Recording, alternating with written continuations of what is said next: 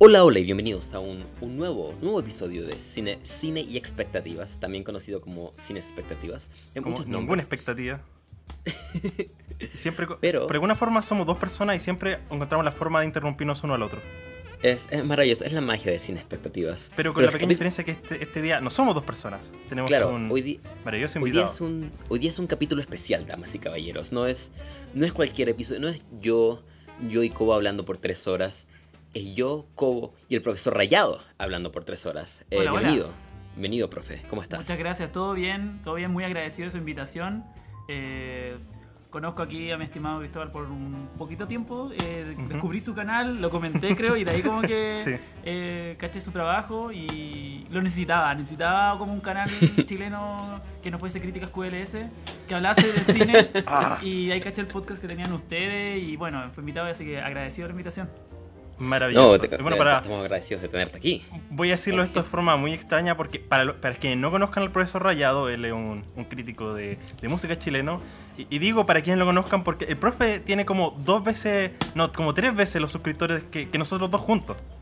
En realidad, profesor, esto es una trampa. Te invitamos solamente para ganar tus suscriptores. Siento, el podcast se acaba ahora. Oh, no. Gracias por todo. No, pero bacán, o sea, obviamente esto yo también lo voy a difundir y la idea es que compartir suscriptores también, porque yo creo que más de alguien no cacho lo que hago, sí, tampoco.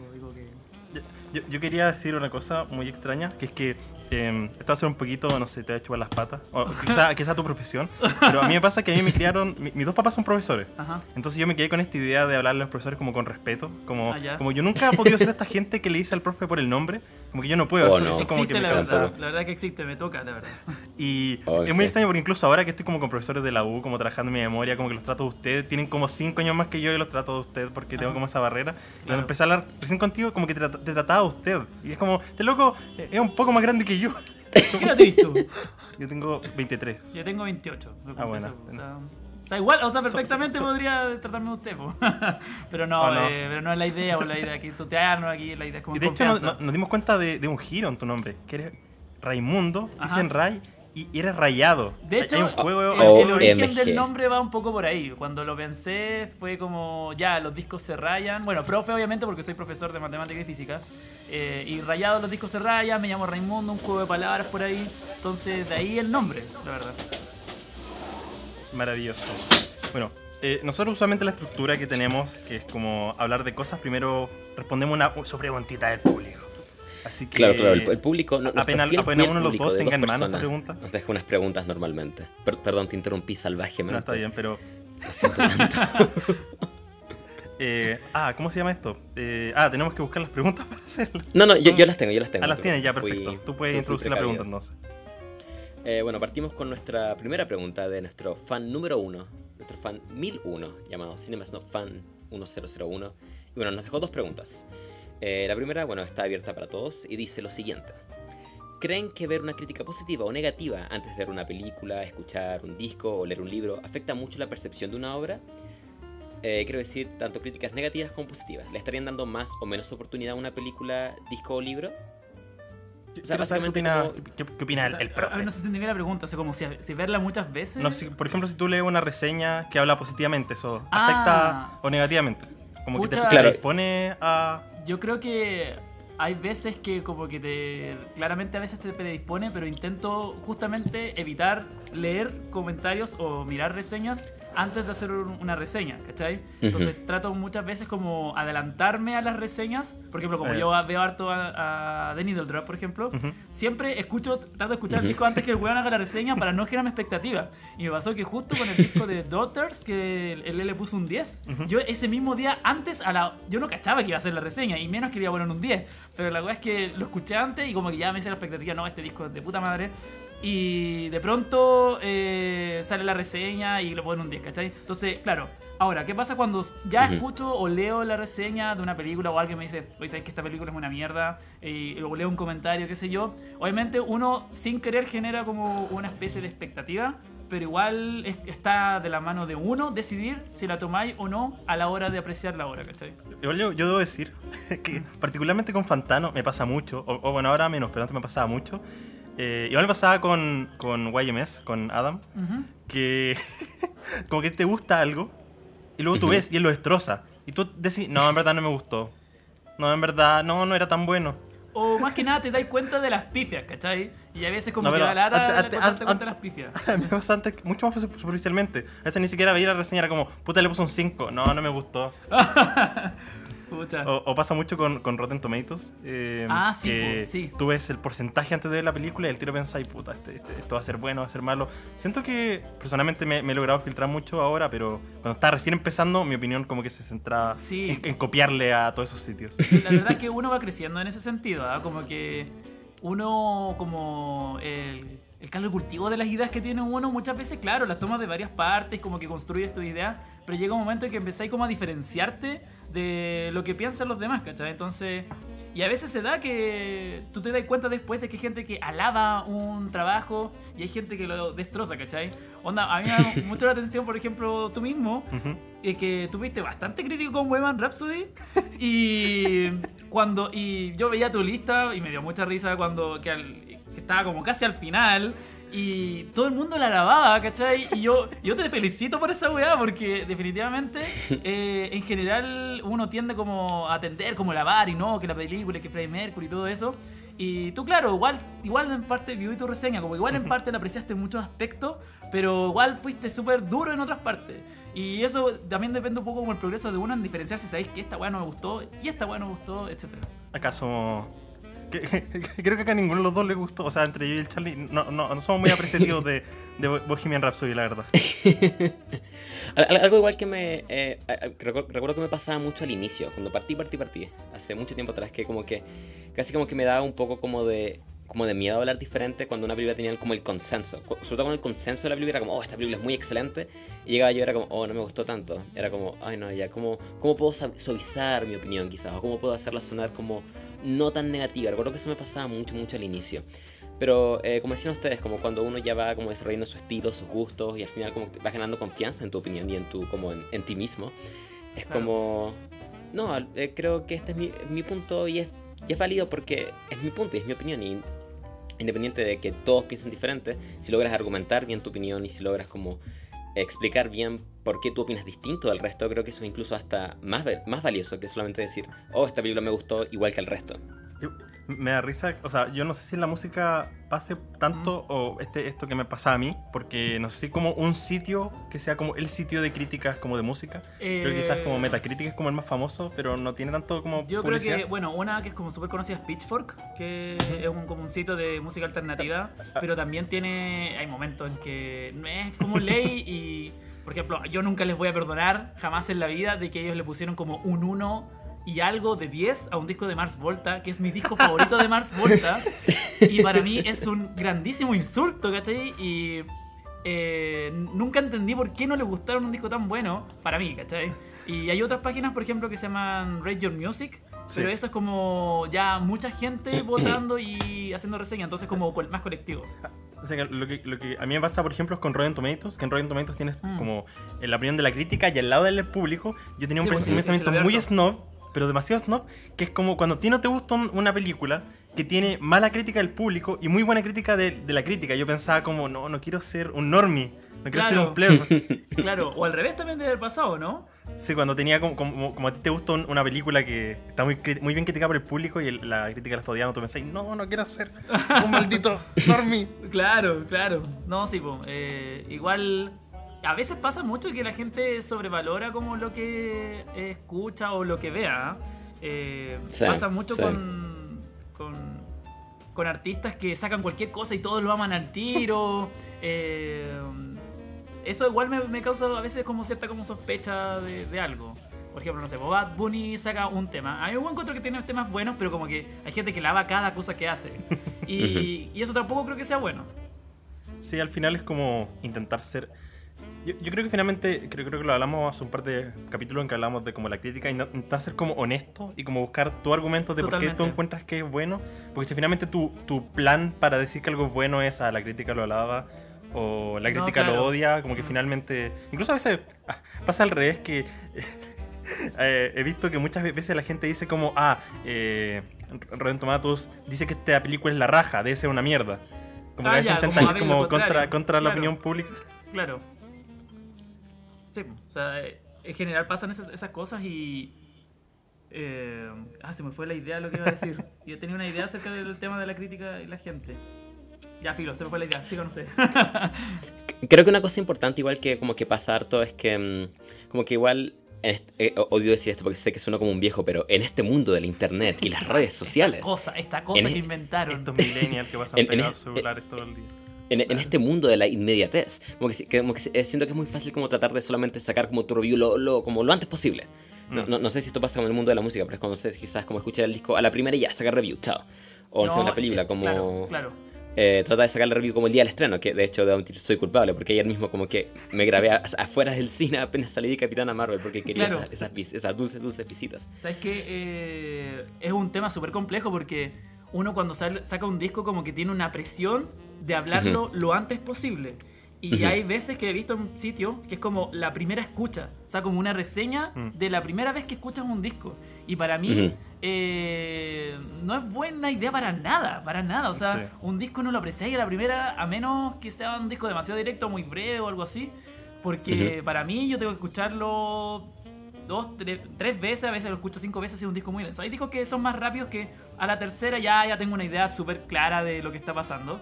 Y hay discos que requiero cinco veces o me doy semanas en, en hacer una reseña. Entonces, claro, este mundo, como dices tú, de la inmediatez, a veces te exige como tener la reseña lo antes posible. Y, a- o lo peor, la gente te dice como mensaje, oye, tienen que hacer la reseña de esto, oye, salió hace hoy día, ¿cachai? Entonces, Igual, eh, no sé, tú eres el experto en música acá, pero eh, como yo igual intento de repente meter reseñas de música, a, mí Sí, me no, pasa está que, a mí me pasa que cuando mezclo ambas cosas, como que yo le tiendo a dar mucha más importancia al cine, no porque mi canal lo intente centrar en cine solamente, sino que porque tienes como esa presión de la película tiene que, la reseña tiene que estar cuando la película está en cartelera. ah, Miras que, el, claro. miras que el disco. Yo puedo sacar la reseña. Como por eso digo, como obviamente yo no me enfoco en eso, pero si yo saco mi reseña de un disco en un mes más, la gente la puede escuchar en su casa apenas yo saque la review. Como si Claro. yo saco una reseña de una película en un mes más, eh, quizás la gente no tenga ni dónde ver la película. Como, Claro, claro. Vas a tener que entrar como a, a decirle el link de torrent como para poder eh, para poder descargarlo. Entonces, claro. Ahora, ¿qué pasa cuando en un momento quisieras como hablar de películas clásicas de repente o no te, no te tincan tu canal? Sí, o sea, creo que en mi, en mi canal personalmente como que lo, lo- lo he intentado meter, pero eh, ah, ahora no sé si han cachado, eh, la gente que no escucha, Mm. eh, que he Ujú. intentado, he estado actualizando mi, mi canal con, usando pantallas verdes. Sí, Sí, sí, caché. Lo encontré muy Y- buena idea. Y parte de eso es para que, está, está muy, para que no muy- muy- muy envejezcan. moderno el cubo. Claro. Y lo que me da lata de hablar de una película clásica, por ejemplo, es que yo sé que quizá en un año esta reseña que voy a hacer Mm. va, va a estar caduca. Como que después la voy a ver a pensar, mm, y como que perdí mi oportunidad, como Claro. mm, quería hablar de mi disco favorito y ya hablé de él y, y Ya, perdí ya, mi ya. oportunidad de hablar de él porque ya hice una reseña que... Sí, sí, te entiendo perfectamente. Te, te entiendo perfectamente. Como que uno le va dando a veces otras vueltas o se te olvidó Ujú. decir algo que tú querías decir y no lo dijiste o algo así. Eso es lo que sí. tú intentas decir. Claro, sí. sí. Por eso yo tampoco hablo tanto de clásicos. Lo he hecho algunas veces, tengo una de los Beatles por ahí. eh, o hay uno que es súper visto que hablé una vez del Patento Piedra, de los prisioneros. Y he pensado hacer de un momento hablar de clásicos, pero claro, justamente ese tema es como... Quedaría ahí y nada más. No sé, en tu caso, Charlie, que está, está haciendo como reseñas semanales, ¿tú crees que Ujú. podrías incluir de forma orgánica de repente hacer estas reseñas clásicas que no sean de eh, un guardia de, del Mall 2? O sea, Ni siquiera sé cómo se llama De- esa película en español, pero no me atrevería a pronunciarla en inglés. eh, que creo que es eh, Héroe de Centro Comercial 2. Eso. Héroe de centro comercial, claro. Un clásico.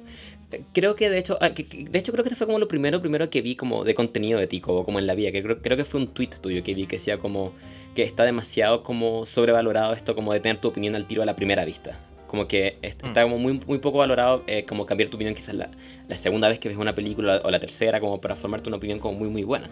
Y de hecho me pasó ahora cuando hice mi review de Capitana Marvel que la estaba editando y estaba como, oh, como, ay, ¿cómo dije esto? O, o como, como que se me iban ocurriendo como cosas. Y de hecho ahora planeo, ojalá en la, cuando haga la review semanal de todas las películas, igual tocarán algunas cosas que no dije de Capitana Marvel. Mm. Y volviendo al punto como de hacerlo en general, eh, sí, totalmente. Creo que la creo que es muy sobrevalorado esto de como de que la opinión que tienes cuando viste la película la primera vez es como tu opinión definitiva. Muchas veces Sí. uno cambia de opinión. O sea, me ha pasado mucho que películas que yo veía no sé cuando era adolescente o cuando era incluso hace un par de años atrás, es como ahora las veo y es como mm, como que igual el hype del momento quizás me atrapó un poco o quizás no sé, a iba con eh, demasiada poca expectativa y no me sorprendió demasiado o viceversa. Entonces, no, yo estoy totalmente de la idea de como que las opiniones pueden cambiar y que son muy fluctuantes. De hecho, por eso cambié el formato de lista. Esto como de, en vez de dar puntaje como 7 de 5 o 10 de 5 o 10 de 5 o, o 7 de 10. Es Claro. como Eh, un 20 de 10. Claro, así como El, tremendo. el mejor disco de la vida. o sea, de la película de la vida. Es como, es como decir, ya, esta película la voy a poner en el lugar número 40 de las 100 que he visto este año. Pero lo bueno de la lista es que puedo llegar en cualquier momento, ir y cambiarla y decir como, ah, no, ahora es el 41, o quizás subirlo un poco, porque la voy subiendo por comparación respecto a otras películas. Entonces encuentro que eso genera como una... Algo, como no sé, algo mucho más vivo, algo mucho más como orgánico en cuanto a la forma de clasificar y dar tu opinión. Claro. Y mm, sí, no, no, muy de acuerdo. No sé si a lo mejor voy a poder integrarlo de una manera más orgánica. De hecho, recuerdo que en la primera fase del canal quise hacer una sección como de películas clásicas. Y la única película que hice fue como El Caballero de la Noche. Una gran película clásica que había salido como hace cuatro años atrás. Esa película de la que nadie habla. Claro, Claro, ese, claro. clásico- ese claro. clásico culto. claro. Claro, que se oculta, Ese sí. Joker tan desconocido, tan subvalorado.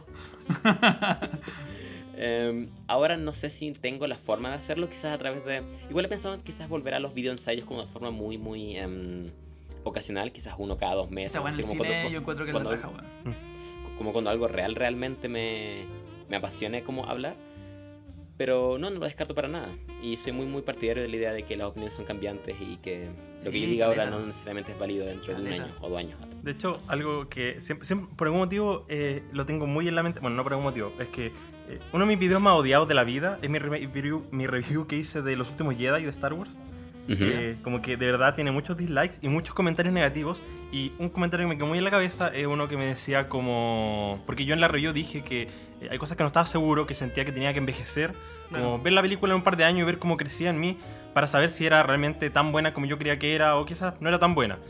El- y yo finalmente decía como yo creo que esta película va a envejecer bien. Y un comentario me decía, eso no existe, como una película o es buena o no es buena y si no es buena la primera Mentira entonces no es buena. Y es como, que es como, como que yo pienso... No, no, yo, Ah. yo no, yo estoy de acuerdo contigo. Yo, eso pasa caleta con películas, pasa caleta con discos, loco. Así como que de- pasa mucho que eh, siempre se habla de discos que no fueron como entendidos en su momento, o Ujú. películas que no fueron entendidas en su momento, y pasa un tiempo y recién eh, se aprecia, o, o quizás un cierto tipo de generación rescata eh, ese trabajo, ¿cachai?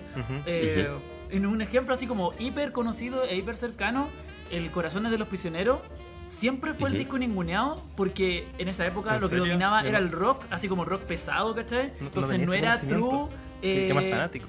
es que soy, soy demasiado fanático, siempre lo saco a corazón. Pero la cosa es que siempre se apreciaba más la voz del 80, por ejemplo, porque es como el icónico, el primer disco, y aparecen muchas canciones conocidas, y el corazón era como, no, era demasiado popero, porque en esa época dominaba en la parte como de crítica musical, puro rock, ¿cachai? Ujú. Pero ¿qué pasó? Ya después, eh, los 2000, aparece como toda una generación de gente que apreció este álbum mucho más que todos los demás. Y, y de hecho ahora se ve demasiado la influencia de, de, de- de ese pop, como que la mayoría de las bandas que conocemos ahora de pop, artistas, no sé, Alex Van Banter, por ejemplo, tiene Sí, una pues, enorme es influencia del el, corazones de los eh, prisioneros. Es seguir esa línea, ¿cachai? O sea, creo que incluso como un sonido y un estilo. Entonces, claro, claro que. No, yo creo que sí lo- los discos sí envejecen. Sí toman como. Y en las películas yo, yo creo que también eh, debe ocurrir, ¿cachai? El mismo ejemplo, o sea, ex- existe este término de, de, ¿cómo se llama esto? De película de culto. Mm. Que hoy está tan manoseado porque la gente dice como, oye, esta película de culto, El Caballero de la Noche, es como... Ah, como... Pero, pero cómo, pero claro, yo también he, como, he, he leído muchas veces que, que esa película es de culto, pero yo siempre entendía como que de culto era justamente que era una película valorada para un cierto Sí, nicho. como- como que hay un- Claro. O sea, hay películas que se volvieron como, pasaron del culto a la masividad, como no sé, el Club de la Pelea, que Claro. como que un grupo pequeño la recogió y ahora ahora, es todo el un- mundo la ama, Sí. pero... O Pulp como Fiction finalmente, también. finalmente todas esas películas de culto que como que un grupo tuvo, tuvo que recoger porque nadie está hablando de ella, Mm. nadie está, hay gente que la vio y no la entendió, pensó porque está así, porque Claro. eh, como que de verdad no entiendo a esa gente que cree que puede sacar todo lo que necesita de una película con, con solo verla una sola vez, como que no tiene Yes. sentido. Ahora ustedes como críticos de cine, mi, mi pregunta es, eh, cuando sale una película, ¿van así al cine la mayor cantidad de veces para poder hacer la crítica? ¿O van al cine y después la buscan por otros medios?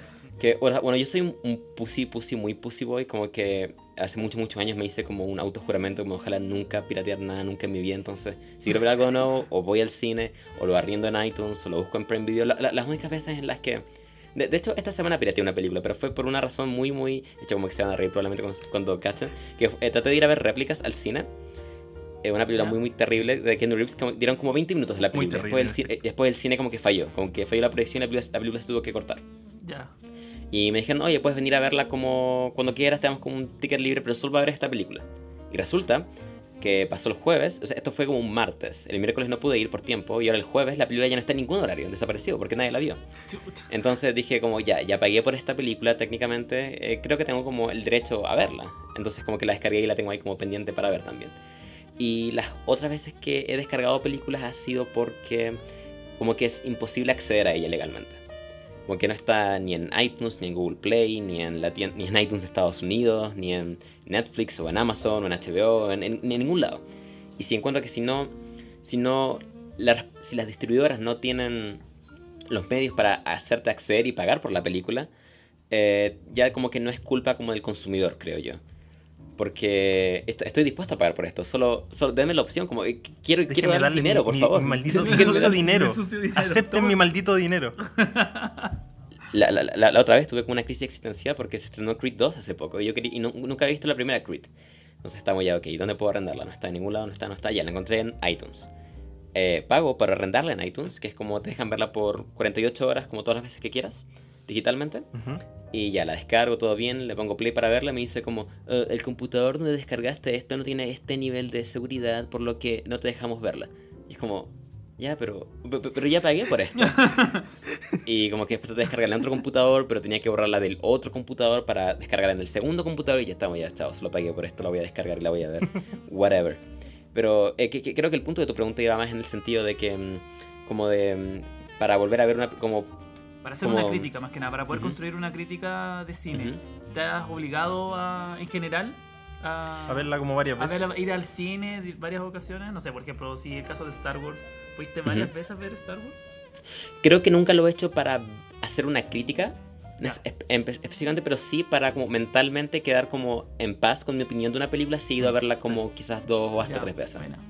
Me pasó por ejemplo- poco, creo que el... ujú. Ujú. No, que voy a decir que, por ejemplo, cuando hago mis listas de fin de año, usualmente repaso las películas que. Sí, pues, Onda, Sí, por ejemplo, no sé, sí. creo que antes de mi lista de fin de año volví a ver Roma, volví a ver Aniquilación, como Ujú. que me, me pasé por, por- o no sé, la favorita, como que me pasé por todas ellas para asegurarme de que quería que estuvieran en el lugar donde quería que estuvieran.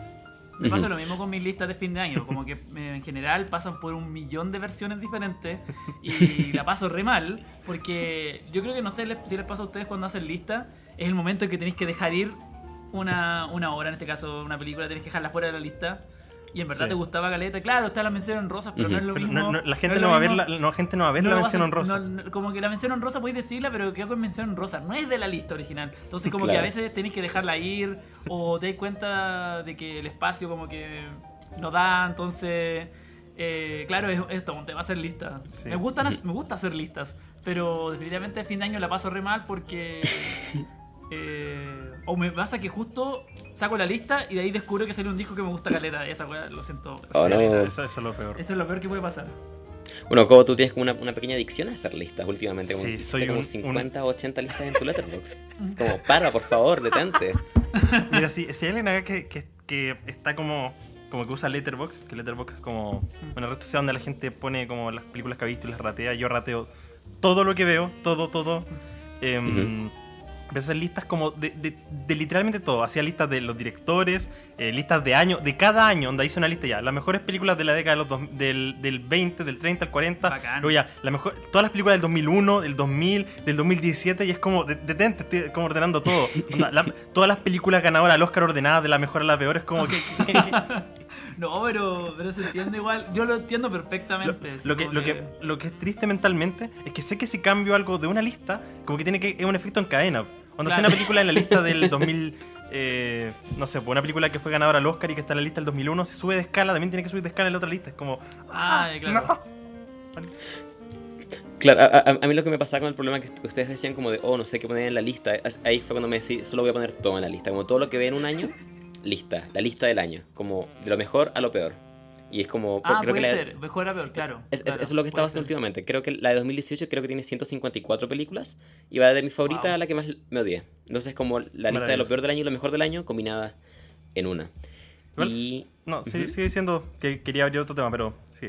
al- algo, un- una última pregunta que quería hacer. No sé si esto pasa en el mundo de la música, pero en el cine muchas veces películas estrenan en Estados Unidos, no sé, el 24 de diciembre. Y en Chile llega en febrero del 2019, por decirte, como en distintos años. Claro. O a veces aún más, como que una película, por dar un caso muy, muy extremo, se, estrena en un festival, no sé, en Estocolmo en 2017, tiene un estreno comercial en Estados Unidos en 2018 y llega a Chile en 2019.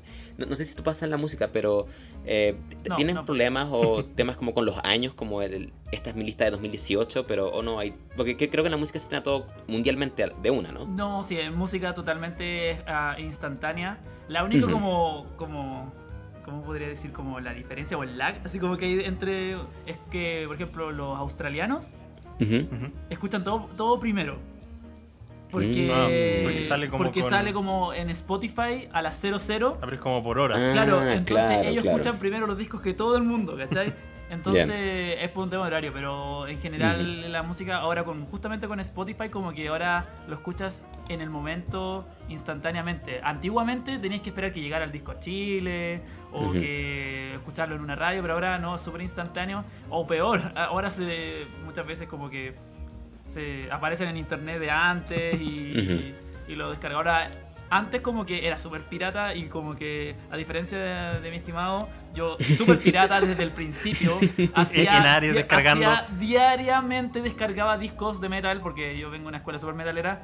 Eh, de- diariamente descargaba como 10 discos, los guardaba en esos CD de 800 megas. ¿Te, te pasaba que de repente descargas cosas que no existían? Como una canción que decía Linkin Park versus Limp Bizkit versus Ah, Slipknot sí. y era como una canción de un... de- Era de uno de ellos nomás. Era como solamente una canción Bueno, de a veces ni siquiera era como de nadie, era como un huevo Sí, X. sí. Donde yo de repente descargaba unas que eran como Green Day versus, versus Blink versus Zoom 41 Sí. versus Fall Out Boy. Y una canción de un weón de na- nada que ver. Onda, yo, no. yo no escuchaba pensando, ¿de quién está voz? ¿Con quién está cantando ahora? Yo como ni cagando estas patas se juntaron. Sí, sí cachaba ese tipo de temas, pero O- igual... a, a veces era mucho peor, a veces decía como, oh, se le nuevo disco de Green Day y era una porno. Ah, me pasó esa cuestión. Ah, O me pasó una vez que descargué un disco de Morbid Angel, que es una banda de death metal, y era una cuestión así como la música que está sonando ahora, así como de jazz, bar, y no lo podía creer.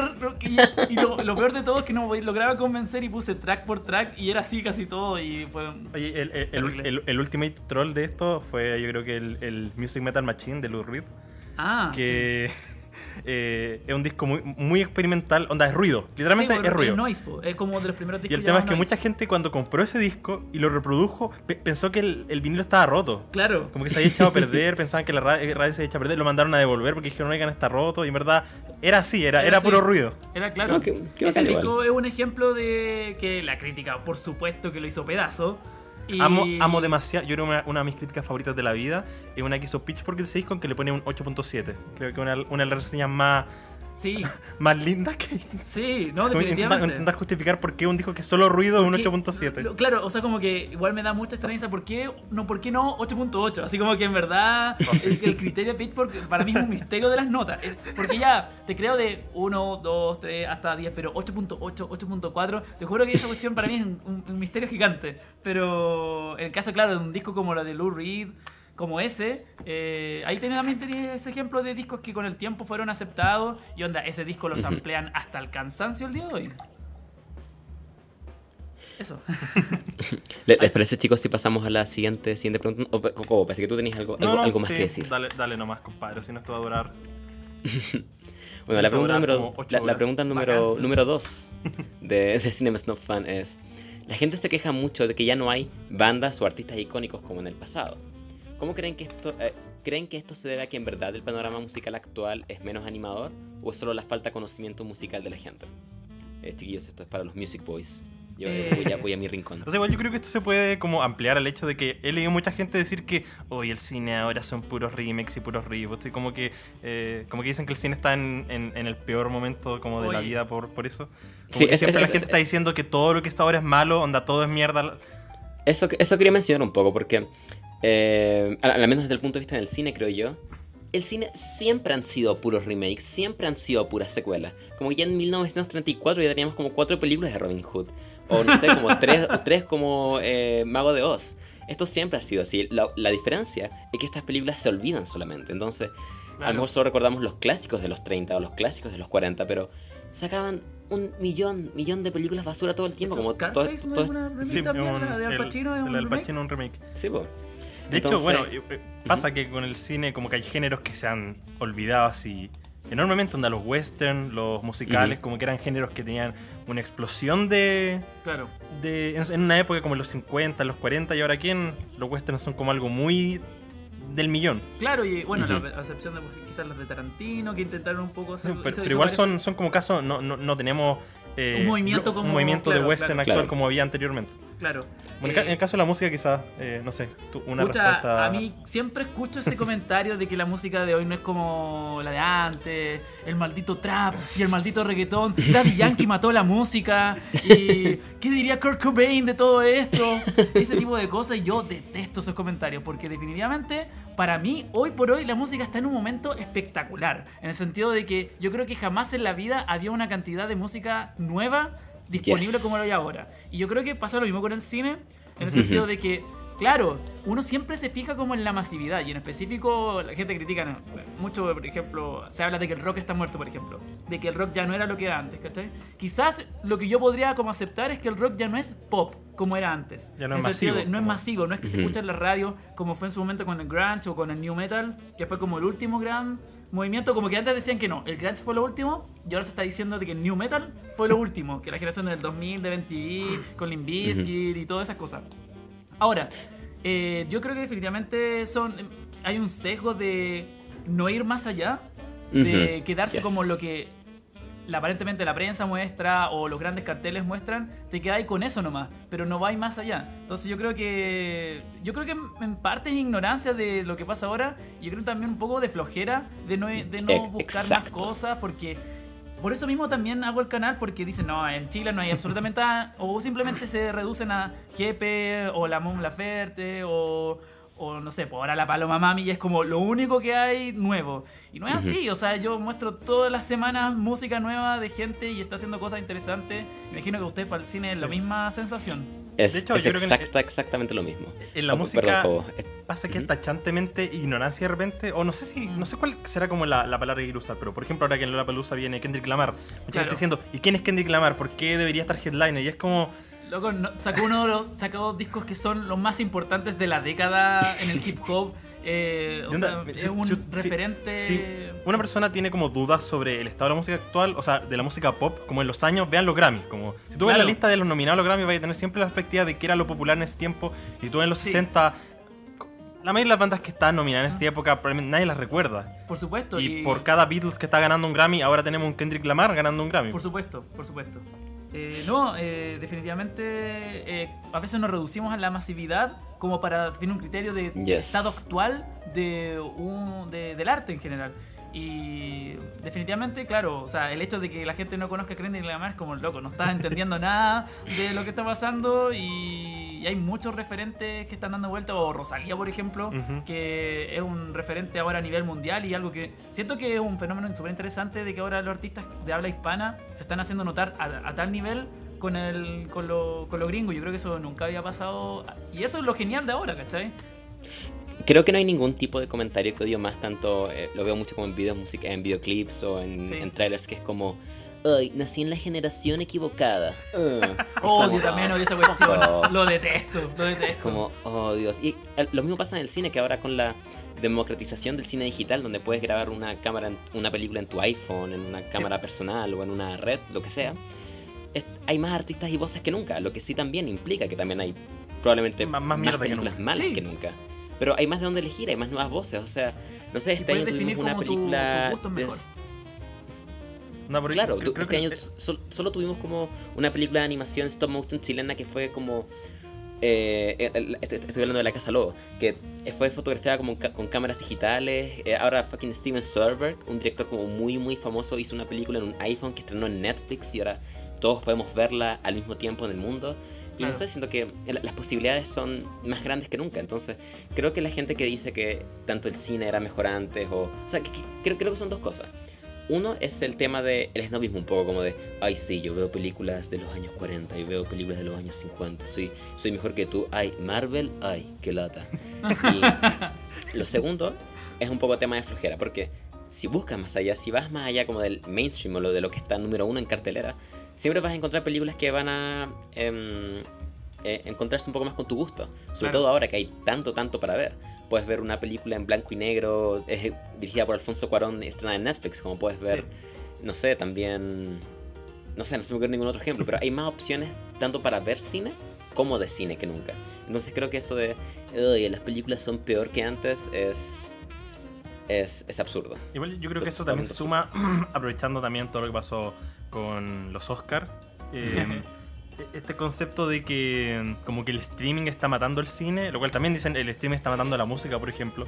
Claro, que es como sí, se dice mucho eso. La, idea de que no sé tanto en el, yo creo que en la música es mucho más esnovista porque es como gente que cree como hoy la música solo se puede disfrutar si la escucha en CD o escucha en vinilo. La música salió de mucho antes que el CD, o sea, los Beatles no existen porque en ese caso, incluso, esto es súper esnova, pero no mucha gente lo sabe, eh, los Beatles, la gran parte de su discografía fue sacada en mono. De hecho, como la parte, la forma más real de escuchar a los Beatles sería en mono. De hecho, en el documental de Lemmy, de Motorhead, él justamente empieza con él yendo a una tienda a preguntar por la versión mono de los Beatles y él decía, no, es la mejor forma y todo eso. Entonces, mira como la calidad, y yo en verdad una vez me, me descargué así como el MP3 así, de, la discografía de los Beatles en mono. Y claro que suena diferente, porque está pensado para ese formato. Me, da demasiada risa, como en Spotify es particularmente, que muchas canciones de los Beatles están como el, pan de esas, de esas, canciones es como horrible. O sea, horrible en el sentido que no sé, pues estás escuchando la batería por un y la batería en un lado, el bajo Por esa misma razón, ¿cachai? Porque está pensado para un solo parlante, no para dos. Bueno, y en, el, caso del, cine más particularmente, yo creo que esta es una opinión mucho más de, viejo culiaje, como esta idea de que, oye, el verdadero cine solo se puede vivir en una sala de teatro, o sea, en una sala de cine, y como hoy Netflix está matando el cine porque como que es televisión, entre comillas, y finalmente no darse cuenta de la oportunidad que brinda el poder... Eh, hacer cine en streaming. Como que Alfonso Cuarón lo decía, si él hubiera hecho Roma sin Netflix, nadie lo hubiera visto. Ningún cine hubiera querido transmitir una película mexicana en blanco y negro. O, quizá acá, no sé, el cine arte normandí, pero piensa en ciudades, no sé. Eh, yo soy de Chillán, yo creo que en Chillán nadie hubiera podido ver Roma si no hubiera salido Netflix, ¿cachai? Como, eh, eh, es, muy, una opinión muy de casi elitista, el sentido de pensar que tu visión o tu, tu disfrute, el único disfrute que vale, y creo que Netflix dijo algo que Igual yo creo que Netflix tiene como una visión muy corporativa, pero le encuentro la razón en un sentido artístico que hay gente que realmente vive en países de mierda, en ciudades de mierda, y la única forma de ver una película es por internet. No hay salas de cine en, todo el país de repente. Entonces, eh, es como no querer ver que el mundo como que tiene que avanzar, como que el streaming tiene que existir. El único pero que podría dar es como quizás eh, el hecho del ritual de apreciar una obra. Por ejemplo, yo igual siempre recomiendo a las personas que cuando quieran escuchar un disco eh, sea algo como concentrado. Por eso me gusta incluso eh, por muy snob que suene, pero me gusta incluso el tema de la colección de vinilos justamente por el hecho de que el escuchar un disco te tiene que mantener concentrado en el, en el hacer de escuchar un disco. Entonces a veces, claro, puede que estáis viendo la película, pero a veces miráis el celular y te desconcentráis. Entonces, eh, de repente, lo, la única crítica que yo haría es que quizás te invita un poco más al multitasking, como ya, estoy escuchando el disco, pero también estoy haciendo otra cosa. Entonces, igual es importante a veces, en ese caso, decir, mira, aprecia el arte, pero eh, concéntrate en lo que estás haciendo. Sí. yo Aunque, creo que nosotros dos como que somos muy de ir al cine como siempre, como que...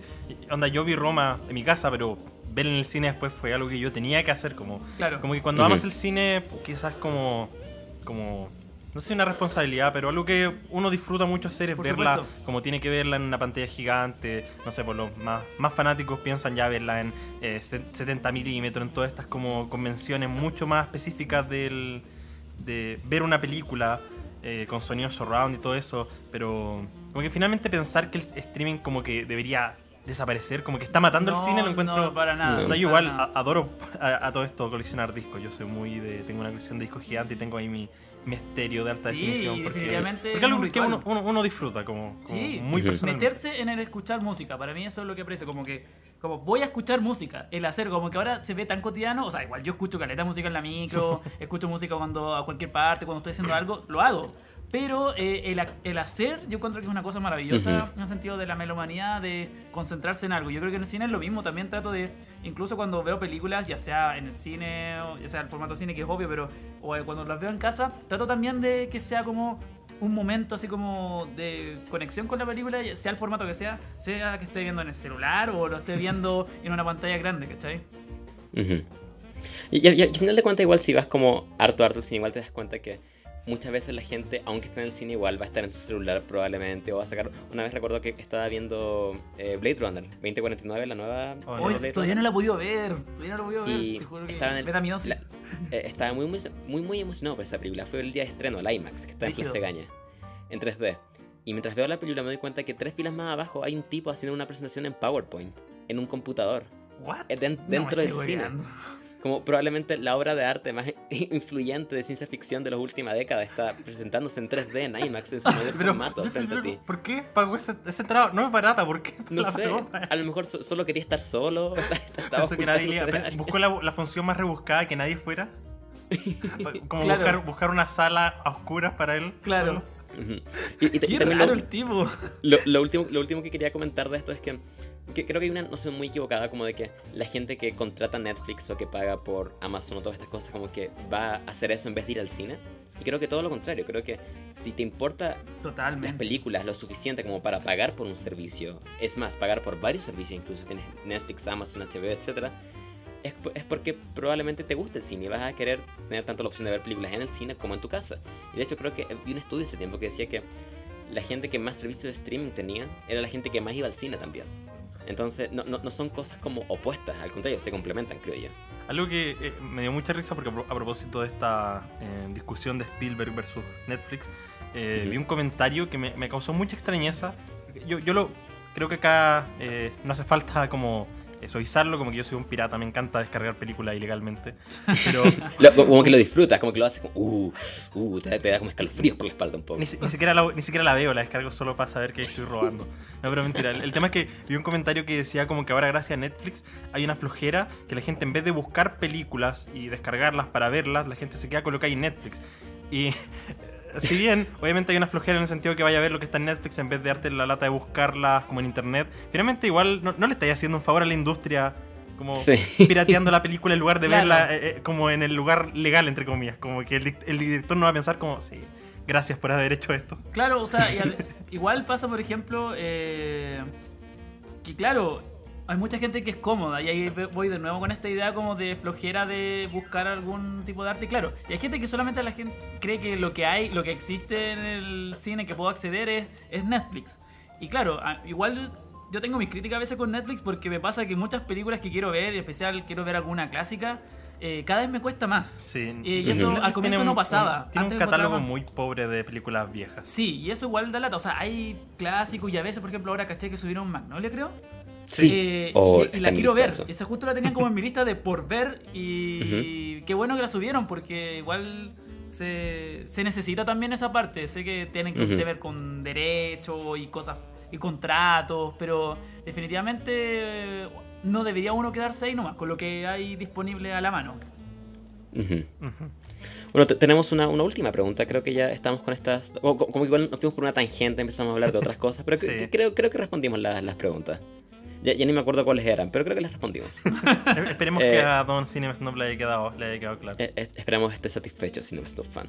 Y la última que he hecho, creo que esta podemos pasarla igual un poco más rápido, pero igual es bien específica de cine. eh, dice: Deberían matar el universo cinemático de DC. Eh, eh, no, no- no sé qué opinan de, de- de estos chiquillos. Ah, ¿Han tú- visto, tú- ¿Han visto todas las películas? Mr. Profesor, ¿has estado al tanto de lo último que ha estado haciendo DC? Onda Batman Eh, vs Superman, El Hombre de Acero. No, la verdad, como que si bien he visto así como muy un poco, o sea, vi Superman, pero así muy a la pasada y Batman vs Superman también la vi como pedazo. Eh, no, no me metió mucho la verdad. Eh, como que, de hecho, con Marvel incluso ahora recién me estoy poniendo al día. Como que si Ah, me bueno. flojo con, super- con las películas superhéroes. No porque no, no me gusten, y esto como, ah, Marvel O sea, tú veías los spoilers de gente Sí, desapareciendo y tú pensabas Sí, que... sí, de hecho, me, me dio- como que ya cachaba como. Ya cachaba que se venía porque ya, ya tenía como la textura de la imagen, como ya veía como a Tony Stark ya como mal. Y como que, oh no, aquí alguien se va a morir. Y ahí, de ahí, de ahí caché todo el resto. Pero claro, eh, no, de, de DC como que no, no he tenido. Pero sé que ha sido bastante negativa la, Sí. la respuesta. Yo creo que acá, no sé, mm, Charlie, ¿tú has disfrutado alguna película de, de DC? Em, eh, nah.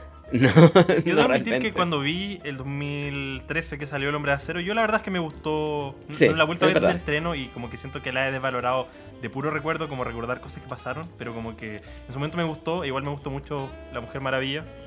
A, a mí ese, ese- ese- ese es un buen caso de, de como de una película como que la vi y me gustó en el momento, pero con el tiempo como que la he vuelto a ver y mi opinión ha cambiado al respecto. Y también he visto críticas que me han hecho ver cosas que a lo mejor no vi en el momento y es como, ah, ok, sí, esto en verdad, este último acto en verdad es como eh, pornografía de destrucción y no quiero esto en mi película de Superman. Pero respecto a cancelar el universo de DC, eh, creo que es el peor momento. O sea, creo que ya lo cancelaron probablemente. Creo que esto ya, ya, ya ha ocurrido. Eh, Sí, tú, tú- me decías como en la mañana que habías escuchado una noticia, un rumor de que el, ya no iban a ser el universo cinemático más, como Sí. que iban a ser solo películas individuales a partir de ahora.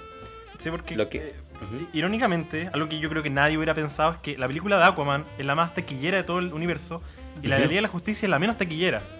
Entonces yo creo que ellos ya cacharon como universo compartido no está saliendo bien, así que dedicamos a películas como particulares. Así que en estricto, en estricto rigor yo creo que lo van a matar. Y yo creo que como que en temas de evolución va a terminar muriendo en un sentido más literal porque onda Will Smith se fue, ahora se fue eh, Ben Affleck, Jared Leto probablemente también se va a ir, como que eh, van cambiando los, act- los, art- los- los actores que hacen personajes que igual eventualmente como que va a ser prácticamente un universo nuevo al que había hace cinco años. a lo mejor habría que plantear un borrón y cuenta nueva, tal vez, en ese sentido. Es, es que Por creo que ya hicieron, eso. honestamente. Por Sí. mí quisieran eso, pero ya hay tantas películas y como que tienen tantos contratos firmados, yo creo que no pueden llegar y, decir como... Es complejo, igual. Y aparte mucha gente que les- de verdad está disfrutando de esto. onda, a mí no me gustó tanto Aquaman, pero hay, hay gente que de verdad adoró Aquaman y como que bien, bien por ellos.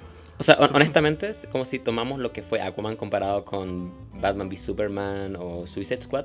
Denme mil Aquamans, como, de- de- de- denme mil fallos como honestos, grandes, como de alguien que intentó hacer algo loco y emocionante y a lo mejor está un poco, un, un poco no muy pulido por los bordes, pero, o sea, de- de- denme mil veces un fallo como honesto de alguien tratando de hacer algo nuevo que, no sé, otra película oscura de superhéroes tratando de imitar el modelo de Marvel. Y es como, Sí. no sé, como que, que- que quiero que DC empiece a tomar confianza en lo que está haciendo y empiezan a hacer cosas nuevas. Y parece que lo están haciendo ahora con eh, Shazam, que las primeras reacciones fueron súper buenas también. Tenemos una secuela, comillas, de Escuadrón Suicida dirigida por James Gunn, que de hecho salió una noticia hoy en la mañana, no sé si cachaste, Cobo, que aparentemente Idris Elba estaría Sí, en conversaciones para reemplazar a Will Smith. Fenomenal. Con, con e- con ese cambio de equipo pareciera que si es que llegan a cambiar, a- oh, no sé, no sé cuánto culpa tiene Jared Leto y cuánto es como intervención de estudios y de director y todo eso, pero eh, creo que puede, puede funcionar. Creo que, creo que Ujú. podrían hacer algo bueno. Creo que la clave de... Así que creo que esta se va a llamar The Suicide Squad. Igual que iban a ser The Batman, como que piensan que Ujú. como un D antes, como que automáticamente Claro. tienen una, una película distinta. Creo que lo- la, la beta que DC puede explotar y que Marvel no está haciendo, o bueno, lo hacen un poco nomás, es como concentrarse como en directores con visiones muy muy particulares y darles a ellos estas como estas Sí. franquicias o estas como propiedades que pueden ser muy muy populares. Eh, Shazam se ve como algo distinto, Aquaman era algo distinto y creo que The Batman puede ser algo distinto y así como también lo va a ser probablemente The Suicide Squad. Así que no sé, eh, creo que lo peor ya pasó con DC y creo que vamos por un, un buen camino. Sí, sí, sí, sí. Y creo que esos son por la- en las preguntas del público, chiquillos. No sé si Algo que hay yo- ahí... Mm. Ujú. No, no, dime, dime. dime. Somos una mierda. No sé cómo, cómo Sí. podemos hacer un podcast de dos personas en que no podemos como hablarnos civilizadamente por la chucha. No, pero eh, quería ya como más, más íntimamente. eh, Uh, como hablar uh. directamente o quizás hacer esta comparación, ya que el, el profe reseña música, nosotros re- reseñamos cine. Yo hago un par de reseñas de música, pero creo que la gente que está suscrita a mi canal está por cine. Y como hacer esta división como... ¿Cómo es un día de hacer como reseña de música al profesor? Y como... ¿Cómo pensamos como la diferencia que para nosotros hacer cine, o sea, reseñar cine versus lo que para ti es reseñar música? Claro, yo creo que por supuesto que es algo diferente porque uno me pasa cuando hago una reseña de un disco o escucho un álbum o lo que sea, eh, hay muchas como cosas como que mentalmente ya antiguamente lo tenía notado, pero ahora como que lo subdivido mentalmente Ujú. en lo que me preocupa. Uno, el sonido, la producción. Si es un disco, por ejemplo, que la importancia, tiene una importancia en las líricas, porque puede que sea un disco instrumental, pero eh, las letras también, por ejemplo, si es un disco de rap, las letras como lo número uno de mi como preocupación en hacer una reseña. Pero para mí una de las cosas más importantes es la producción, es el nivel como de experimentación, el estado del artista. Yo creo que es muy importante conocer eh, el artista en específico, porque ah, en es- Ujú. no sé si les pasa a ustedes con las películas que como que analizan al director en general. No, en mi caso yo analizo como el artista en general. Si es un debut, obviamente es como es diferente a hacer la reseña del segundo álbum o al quinto álbum, es completamente diferente. Entonces, mm, si es consolidado, como que uno espera otras cosas. Entonces, en mi caso, obviamente veo el contexto del álbum y a partir de ese contexto empiezo a analizar como la obra ya en sí. Yo diría que esa igual una de las principales diferencias que yo veo como en música versus cine, que yo diría que el cine, y no sé, quizás Charlie esté en desacuerdo, es, es mucho menos contextual. Como que Em, una yes. película de ciencia ficción, como que tú la puedes analizar de igual forma, si salió hoy, si salió hace 20 años, Claro. o de drama o de comedia, como que de repente te fijas en ciertos tropos que son muy comunes dependiendo del el año, donde hace una película de terror ochentera, eh, automáticamente empieza a identificar, ah, tiene este tipo de música, tiene este tipo de efectos, de, como que este, este patrón del villano, eh, versus una hecha actualmente. Mira, es que la música como que... eh, A mí me pasa especialmente cuando yo... Porque quizás gente no lo sabe, pero yo empecé reseñando música, como que yo escribía de música, eh, de ahí me fui abriendo al cine. Y mi principal problema es que yo tengo un background tanto como de música alternativa, como de Mm, indie rock claro. alternativo, que si intentaba reseñar algo como fuera, me sentía muy incómodo porque no tenía ese contexto, como que decía, me acuerdo Sí, que sí, partí te como entiendo. 2016 y en ese año salió mucho este disco de Beyoncé, el Lemonade, El Lemonade, y sí. yo quería reseñarlo, Pedazo pero yo no, yo no escuchaba nada de pop, no Mm. conocía los discos pasados de Beyoncé, como que sentía que si los reseñaba iba a ser de un punto de vista tan ignorante. Pucha, Ujú. pero ¿sabéis qué? Igual yo encuentro que es súper sano para un crítico de repente salir. Como que Sí. eh, para mí ha sido muy bueno meterme en estilos que no tengo idea y hablar de ello. Ahora, ¿qué te puedes ganar? Un montón de mierda de la gente que está metida en el... si quiero hacer un disco electrónico, por ejemplo, yo siempre digo que la electrónica es el, el estilo que menos domino, si bien me gusta, eh, soy fanático de Apex Twin, eh, Nicolas Jarre, como que tengo un background de, de electrónica, pero no soy un experto. Entonces, si hiciese una reseña probablemente de electrónica, me ganaría mucho odio porque quizás no, no tengo ese background. Y, y claro, yo creo que a veces uno tendría que ser como súper sincero, pero como ejercicio de hacer una reseña, de construir tu opinión de algo que tú no conoces, yo encuentro que igual es una cosa Ujú. súper positiva como Sí. para crecer, al menos uno como crítico, O sea, eh, buscar esas cosas. Fin- Finalmente Ujú. sí fue como me fui abriendo, como que dije ya, tengo que empezar a escuchar otras cosas, tengo que empezar a escuchar trap, electrónica, pop, como que... y no solo siquiera por crítica, sino que creo que en general para mí me resulta sano que como que me cargaba esto que estamos hablando antes, como cierta gente que dice, hoy la música actual es pura mierda, No, así que me hay abrir como cosas más cosas y finalmente hacer eso hace que tenga una valoración, puedas armarte una opinión sobre estos proyectos y no solo decir como, oye, nuevo disco de Bad Bunny es una mierda. Onda, puedes decir que es una mierda, puedes tener tu opinión, pero finalmente como que esté justificada, como que no sea como, oye, escucho todo puro rock y esto, hoy no tiene instrumentos. ugh". Claro, no, esa, esa es una... O, o- mucha gente que eso- dice, que escucha muchos comentarios, no sé qué opinarás de esta banda en particular, Ah. que Greta Van Fleet, Ya, mucha, mira, gente, no- no mucha, mucha gente dice ¿Sabes más como, que no oye, es mejor que exista esto, acá haya trap, y es como, ¿por qué? ¿Por qué? Porque tiene yo- instrumentos, como que porque tiene guitarra automáticamente consideras que es mejor. Claro, no, mira, en mi caso yo soy un. para- yo he sido súper crítico con. que A veces que me han preguntado porque en general no he hecho reseña de Greta Van Fleet. Eh, pero me habla- cuando hago esas preguntas en Instagram siempre aparece. Entonces yo estoy esperando siempre y apuesto que van a preguntar qué pienso de Greta Van Fleet. Y siempre aparece. En general, claro, eh, entiendo por qué es popular y me da rabia el saber por qué es popular. Porque sé que es porque es rock, suena como el rock clásico, como que está este fetiche y este sueño de mucha gente, y especial como estos viejos que mencionamos antes, de que el rock sea exactamente igual que hace 40 años atrás. De que sea la banda, batería, ro- eh, guitarra, rock, eh, voz, y que un lleno de gente, con un estadio como Queen, ¿cachai? Y que vuelva a esas épocas anteriores donde el rock era súper popular y era como de verdad. Pero yo digo, me da lata por las bandas que realmente están haciendo algo, están experimentando, se están atreviendo y no las conocen. Incluso no tiene que ser una banda necesariamente nueva, incluso yo creo que los últimos discos, en especial el penúltimo de Queens of the Stone Age, por ejemplo, para mí es súper atrevido, es súper Yes. importante, el Like Clockwork. Para mí es una obra maestra ese disco. Y claro, la gente que, con, que supuestamente habla de rock no conoce tanto ese tipo de, de discos, ¿cachai? Sí. El rock más alternativo para mí eh, es de lo que la lleva en ese sentido. Entonces, definitivamente como que me cargan ese tipo de comentarios como, ay, si no tiene guitarras, no tiene instrumentos, no es real. Loco, estás con efectos de guitarra, tienes electrónica igual, tienes inventos como artificiales en tu música. O sea, si fuese eso, ándate a escuchar así como pura música acústica. Así como guitarra palo o escuchar percusión africana, no sé. Esa cosa purista yo realmente ya no, ya no la soporto. Si bien pensé así en un momento, ah, debo admitirlo.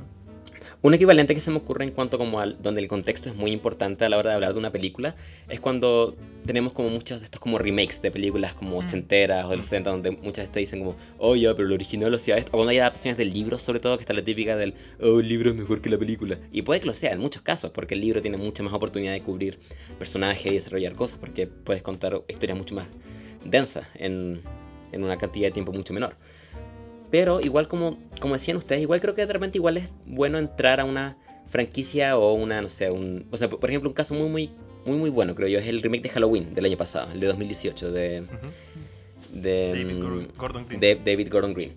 Donde mm, yo lo vi sin haber visto ninguna, ninguna película de Halloween anteriormente.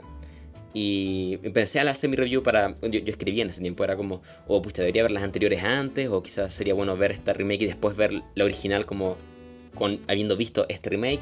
Y creo que da una perspectiva interesante porque la mayoría de la gente ha visto Halloween. Yo, que- como tú la has visto, pero quizás ustedes Sí. no la han visto, probablemente es como de las películas de terror más populares.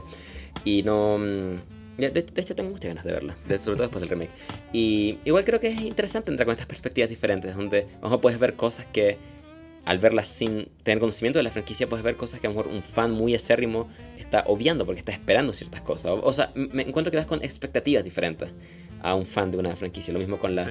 con la secuela. Bueno, igual una secuela es distinto, pero igual una secuela se, se entiende que tú viste la primera y como que es una continuación de la historia. Como un que también un, desarrollo a veces, no sé, pues se saltan, pasa por ejemplo ahora con las películas de superhéroes que de repente, no sé, pues en Infinity War no desarrollaban ni un personaje porque ya contaban Claro. que tú conocías el desarrollo de los personajes de antes. Claro. Es como, es, es como esos contextos en que tú como que sí necesitas como, haber, haber cachado algo. Y lo, y lo otro también que, que hablaban respecto a que en la música es muy importante ver el contexto como del, del autor detrás. Creo que en el cine no es tanto porque... Sí. y- Igual es una ge- generalización esto porque el cine normalmente, sobre todo el cine grande, el cine que llega a las carteleras, es- son obras compuestas por tanta, tanta cantidad de gente, cientos, hasta miles de personas de repente. Entonces, mientras siempre hay un director que está a la cabeza normalmente, igual hay un estudio que está dando notas, hay unos productores que están diciendo, ahí podríamos cambiar esto, entonces se siente mucho menos como una visión unilate- unilateral de una persona. Son como muchas, muchas voces, entonces puedes juzgar solo esta película como, como esta película en sí.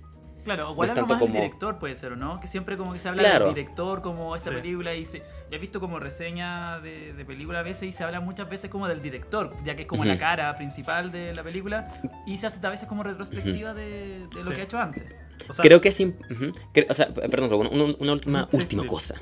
Eh, creo que es importante igual, ojalá cachar lo más del director posible antes de ver la película porque muchas veces te ayuda a entender ciertas cosas, como por qué el director tiene estos quizás tropos como dentro de su propia filmografía, por, no sé, eh, lenguaje, que- o cómo se... cómo claro, se- como al, al ver una idea.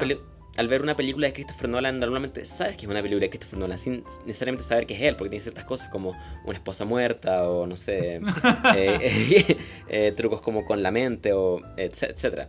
Y creo que es muy muy importante siempre un director que tenga un estilo muy muy propio, que sea muy muy reconocible, por lo que muchas veces igual saber qué características tiene este director es importante, pero no creo que sea como 100% necesario ver la obra, la filmografía entera de un director, solamente para criticar esta película en, específico. No- no, claro. no sé si opinas distinto, Cobo. Sí, sí, sí, totalmente. Yo, algo que, no sé, quizás esto ahora va a discusión, pero a, a mí me da la sensación que el cine, entre comillas, muy entre comillas, es más objetivizable, por así decirlo, que la música. Mm. Eh, en el sentido en que, lo digo muy entre comillas porque esa idea de que hay películas objetivamente buenas encuentro que es muy estúpida, pero sí, por ejemplo, cuando yo veo una película, tú tienes ciertos conceptos de que es una buena actuación, que es Claro, un buen guion, sí. eh, cuando, hay, cuando hay exposición que puede ser mala, cua- mal enfoque, mal fotografía, como que tú tienes ciertos conceptos que puedes manejar objetivamente. Hay cosas técnicas, Ya- aspectos ya- técnicos. Sí, y a mí me pasa que cuando escucho música, eh, y acá siento que puede haber una discusión, siento que es más emocional, por así decirlo, Sí, porque parte, en eh, parte, en sí, parte. por eso yo siento que es muy importante como conocer la evolución de la banda, porque tú como que te adaptas, como ya esto, espero algo Claro. de la banda por lo que hizo antes, por lo que si antes hizo, no sé, un álbum de metal y ahora hace un álbum, no sé, de electrónica, como que espero una evolución algo orgánica, que no suene forzado. Claro. Mientras que en el cine como que yo no estoy esperando eso porque yo simplemente evalúo el- los elementos mucho más técnicamente, por así decirlo. Pucha, igual hay caso y caso, porque igual me pasa de que también me preocupa mucho la técnica instrumental, por Ujú. ejemplo. Si es una banda Ujú. que toca instrumentos específicos, Sí. eh, es muy importante la técnica instrumental y a veces se nota cuando, por ejemplo, el baterista es flojo. Ya. eh, y tú puedes decir objetivamente que este disco eh, suena mal por culpa del baterista, que en verdad suena súper flojo, o la caja no suena muy bien. Porque, por ejemplo, ¿qué es lo que primero que se critica al Sereñer de Metallica? La caja. Sí. Entonces, esos son elementos súper es súper técnica esa idea si te pones a pensar, ¿cachai? y eso como que generó memes e ideas y bullying a Metallica eh, por culpa de, de- de ese tarro, ¿cachai? Entonces yo encuentro que igual es importante a veces ese aspecto como técnico y Ujú. uno podría a veces mucho hacer una crítica del aspecto técnico, pero claro, justamente a veces hay que acostumbrarse a veces, te das cuenta por ejemplo que un disco de Daniel Johnston, que es un artista más lo-fi, eh, no puede esperar que suene increíble como con máquina y pedirle el aspecto técnico mega bacán porque su idea es justamente lo contrario, es hacer música casera, música como eh, súper instantánea, de no mucha duración, que no se escucha así como todo súper bien ecualizado, entonces claro, ahí claro la música necesita ese contexto de, de quién es el artista y qué es lo que quiere ofrecer. Ahora, hay artistas que son súper alocados y cada cosa es completamente diferente y tú no sabes qué esperar. De hecho, ese tipo de artistas son mis favoritos en general porque no tengo idea qué va a pasar y cómo va a sonar. Entonces, claro, hay en parte un, un tema de la técnica que a mí sí me importa mucho. El uso de la idea, por ejemplo, si es guitarrista, el fraseo de la guitarra, me importa de que sea como necesario, que usa como ideas interesantes, que un buen solo no sea el mismo solo repetido de toda la vida, que son Ujú. fórmulas que uno sabe que funcionan, pero a veces uno espera otra cosa. Entonces, Ujú. claro, en parte hay una parte técnica y una parte emocional de cómo te llega a ti también. Entonces, claro, yo estoy de acuerdo contigo de que la emocionalidad también influye, por Como que a lo, a lo que, lo que más, más me da sensación de esa emocionalidad tiene que ver con algo muy como que, que he visto, que, que como que la gente tiende a reconocerse con ciertos géneros. Por ejemplo, la gente dice, ah, yo soy rockero, ah, yo escucho Claro. rap, yo escucho pop. Pero eso no pasa en el cine, como que nadie dice, ah, yo solo escucho, yo solo veo drama, yo solo veo comedias. Como Claro, que igual yo conozco gente que dice yo veo solo terror. Sí, no, igual Ah, pasa un da, poco. un Pero, poco. pero no es como que yo, yo o, o quizás tengo una visión muy secada, pero como No, que la no, sí gente, te creo. No, la, entiendo- la entiendo lo que gente vais, como que que está mucho más abierta a ver de todo, onda, la gente mm, va a aceptar universalmente que una comedia puede ser buena, que un drama puede ser bueno, Claro. mientras que gente que escucha rock puede pensar que el pop es malo, gente Claro. que escucha pop puede decir, ah, Es el que rap es se da malo. la música que se viene como esta cosa de comunidad, de que yo Sí, pertenezco eso, es, es mucho más a- comuni- Ujú. co- de comunidad el- la Claro, música que el cine. no me sé si parece. pasará con algún... con el cine, yo creo que igual es como difícil. O sea, yo creo que hay más así. como de que los cinéfilos en sí se juntan. Claro, Sí. No sé como qué- qué piensas tú, adoración, Charlie. como yo soy como de Lynch, no sé. Yo soy fanático de David Lynch, pero como que tampoco digo no, yo veo Lynch, así como que solo veo películas de él y nada más, ¿cachai? Es como raro, porque en general uno siempre pasa con decir justamente que quieres como expandir lo más que puedas. A diferencia que la música que puedes estar feliz con escuchar incluso una banda, así como hay gente que solo escucha ACDC toda la vida, yo no sé cómo, no sé cómo, para mí es un misterio. Pero, claro, quiere escuchar esa misma idea blusera toda la vida. Como en el caso del cine, es lo contrario, como que esperáis siempre como buscar una película y. De hecho, y- es, y es más. es muy al revés, porque en la, en- la música tú puedes. Hay gente que puede escuchar un, un disco, una canción todo el día. Sí. Pero como no conozco a nadie que pueda hacerlo y como estar bien consigo mismo y estar viendo una película todo el día, excepto Charlie que lo va a hacer con, con Guardia de Supermercado. Pero. A ver, no- de centro no, comercial. Eso, centro comercial. Sí. Maldita sea. Get your polar facts straight. You Pero- memster. Em, como que no sé por qué se producirá eso particularmente. Como que lo pienso, por ejemplo, Mm. en el caso de las premiaciones, como que... eh, co- co- ¿Cómo decirlo? No sé, siento que hay un motivo por el que hay más prestigio por los Oscars que por los Grammy. Como que siento que por algún motivo los Oscars tienen como esta idea de ya, como eh, este tipo de películas como que es buena y gente puede decirlo y decir, sabes que los nominados son buenos y ya, como que puedes tener tus discordancias. Claro. Pero es como opinión muy genérica pensar que todos los nominados al Grammy son una mierda. Sí, o sea, como que ahora uno cuando veo como trato de ver los nominados al Grammy, es como, ¿cómo me van a decepcionar este año? Así como, estoy esperando cómo, como ya uno se predispone de que va a ser una cosa completamente nada que ver.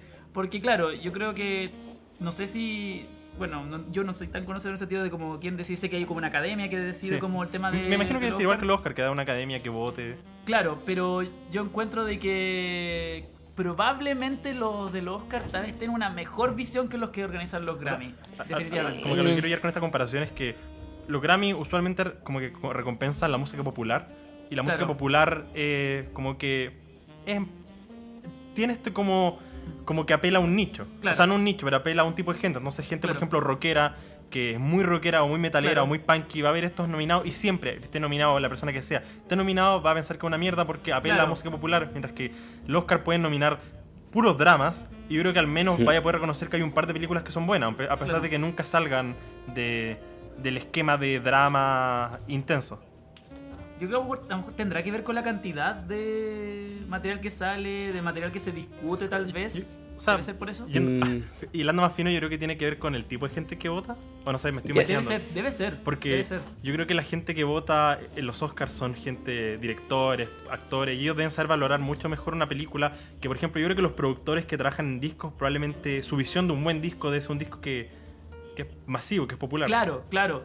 O sea, sí, en general, ¿sabes? Eso, Lo que estaba pensando es que a lo mejor tiene que ver con, el estado actual de cada industria en este momento. Mm, Porque también. la industria de la música se habla de que está como bastante destruida, pero lo que yo veo destruido más que nada son las grandes industrias de... como los grandes eh, nombres de la industria Sí. de la música. Por ejemplo, Ujú. eh, antiguamente me contaba un amigo por ahí de que EMI era un edificio entero acá en Chile y ahora es una oficina. ¿Cachai? EMI Chile es una oficina, ¿cachai? Cuando antes era un edificio completo. ¿Por qué? Porque la, la parte, en caso de música, a la independencia eh, ha provocado de que ahora los artistas saquen su arte eh, por medio de, de mi- vías mucho más fácil. En el caso del cine, yo encuentro igual necesitas a veces, eh, no sé, a ver si me ayudan un poco con esto, Ujú. necesitas igual mucha inversión. Sí. Entonces, Yes, sí. del cine funciona y se... se Por- ¿Cómo se llama? por- como que por más que se haya... El, el cine se ha democratizado a un nivel increíble, pero supuesto. de todas formas las películas necesitas, no sé, para hacer películas que salen en festivales o que usualmente son nominadas, presupuesto de un millón de dólares como, como mínimo y eso ya es, Sí. es- es mucha mucho, plata. es mucha Onda, plata. son 600 millones de pesos. Onda, Claro. yo, yo no podría juntar esa plata ni aunque... ni- Claro. ne- necesitan ni inversión externa. Pero es que yo creo que, no sé, pa- pasa en música ahora que están los SoundCloud rappers, que Sí, gente que sí, graba sus bases un en su género, casa casi un género y luego llega un productor y lo escucha y sabes que te, te vamos a Claro, contratar claro. y te vamos a producir tu disco. Sí, po. Eh, o sea, igual es importante Como la que en el, inversión. en- el cine, no, no sé, yo no, no, quizás Charlie tú conoces más esta parte, pero no sé cómo descubren particularmente a directores a menos que ellos como que de verdad estén cateteando, buscando presupuesto como Em, forma de hacer sus películas. Bueno, la ruta que normalmente ocurre con directores que se vuelven grandes es que, bueno, tienes dos caminos. Uno, o estás en Los Ángeles y tienes una gente que está constantemente como eh, cateteando estudios o tienes, no sé, un guion que quieres vender, pero a menos que tengas como una conexión ya con la industria o, o que tengas, no sé, alguien, o que ya, ya hayas hecho algo, es muy, muy difícil llegar y de la nada hacer como una película de 100 millones de dólares o 150. Lo que normalmente ocurre es que o tienes tu película pequeña, que no sé, hiciste por 3, 4 millones de dólares, O, la- o corto. la- la- o, o cortometraje. Igual es, es menos común por cortos, normalmente es una ¿En película. serio? Oye, siempre me imaginaba que como que se partía con un corto y de ahí van avanzando. O sea, o sea, puede ser, por ejemplo, ya un caso, pero es que uno en un millón. Es el caso de Dan Trachtenberg, por ejemplo, que hizo un cortometraje del videojuego Portal ¿Ya? en YouTube, que subió YouTube. Y a Paramount le gustó mucho y dijeron, oye, eh, queremos darte un, un- queremos que hagas esta película para nosotros. E hizo Avenida Cloverfield 10. Ah, y, le fue, y le fue excelente. Pero es como un caso de uno, uno, uno en un millón. Ya, ok. Normalmente hay que estar en, en, ya sea en Los Ángeles, en Estados Unidos, o en Nueva York, o en Austin, Texas, que son como las, las capitales de cine de Estados Unidos. Y tienes que hacerte un nombre por ti mismo trabajando en televisión o en, o en tu, tu propia película. La llevas a un festival, eh, gana un premio, o es reconocida, o alguien que la ve le interesa, y te dice, oh, te puedo dar este proyecto aún más grande. Y así es como vas, vas creciendo. Ahora, lo otro que pasa, que no, no sé si pasa, bueno, no, sé si como el tema del presupuesto no es tanto un tema en el mundo de la música, pero lo que pasa en el cine muchas veces es que estas grandes, grandes industrias como Disney toman, no sé, a, a James Gunn, por ejemplo, que había hecho eh, su película más grande era como Slither, que costó como Ujú. 3 o 5 millones de dólares. Y le dicen, eh, queremos que hagas Guardianes de la Galaxia. Esto cuesta 150 millones de dólares. Y a veces tenemos casos exitosos como el de James Gunn, donde se pueden manejar bien y hacen una gran, gran película. Y tenemos otros casos no tan exitosos, como el de eh, Mark Webb o Josh Trank, por ejemplo, que hicieron estas pequeñas películas como Chronicle o 500 días con ella. Y los mandan a hacer estas Cuatro Fantásticos o Spider-Man. Y no saben manejarse porque son producciones tan, tan, tan grandes que... O sea, yo me imagino incluso yo que quiero hacer cine y quiero ojalá hacer producciones grandes algún día. No me imagino la cantidad de responsabilidad y temor y pánico que debe ser tener una producción de 200 millones de dólares a tu cargo. Y responder bien ante Sí. eso y que le vaya bien eh, debe ser una presión Claro. gigantesca. Pues Aparte es- también está todo el tema de la intervención del estudio, como esa presión, como Claro. de que no tienes completo control creativo. Yo, yo no sé, por- porque ahora la música se ha independizado mucho Sí. más. Yo creo que los grandes nombres, no sé, imagino que Ariana Grande todavía debe tener productores que le den decir ya, a Sí. esto, a esto, pero o sea, yo creo depende, que... del depende del artista en general, porque hay gente como Madonna, por ejemplo. Madonna es una brígida del control artístico. De Ah, hecho, ya. todos los pasos de baile de Madonna los inventa ella. O sea, lo- los bailarines de ella lo pasan re mal porque ella domina todo. Hay gente que es solo obsesiva. Creo que incluso Michael Jackson también es gente que uno cree como que ya. Si bien su voz no era de él, no sé si cachai esa historia de que no ¿En estaba serio? su voz, tenía un problema con su Oh. voz en Los Simpsons, en el capítulo que iba a aparecer. Ah, sí, sí, sí, porque sí. no, es due- no era dueño de su él no, voz. era dueño- no tenía el copyright Oh. de su El voz. copyright de su voz, claro. pero, eh, igual, igual tenía cierto control artístico, pero Oye. ahora se da más que. eh, claro, todavía existe esta idea de Ujú. que el artista, eh, el productor le hace todo y le crea las cosas, pero en general son justamente los artistas que son como más moda en general, Ujú. pero hay, pero hay otros que son como mucho más dominantes en ese sentido y cada vez se exige más. O sea, definitivamente, por ejemplo, ahora lo que sí, sí se da mucho son como los compositores fantasmas. No sé si han escuchado Ujú. hablar de eso. Que es como que gente que está como tras bambalina ayudando a un artista. Por ejemplo. Que- como que últimamente la gente está mucho más atenta como en quién compone qué, quién Sí. hace qué. Onda, yo creo que antiguamente a nadie le importaba que Elvis no compusiera sus canciones, como que era como, ah, esta canción es de Elvis. De hecho, se hacía mucho cover antiguamente. Sí. Eh, eso Ujú. fue como posterior lo de que uno empezaba a hacer sus temas.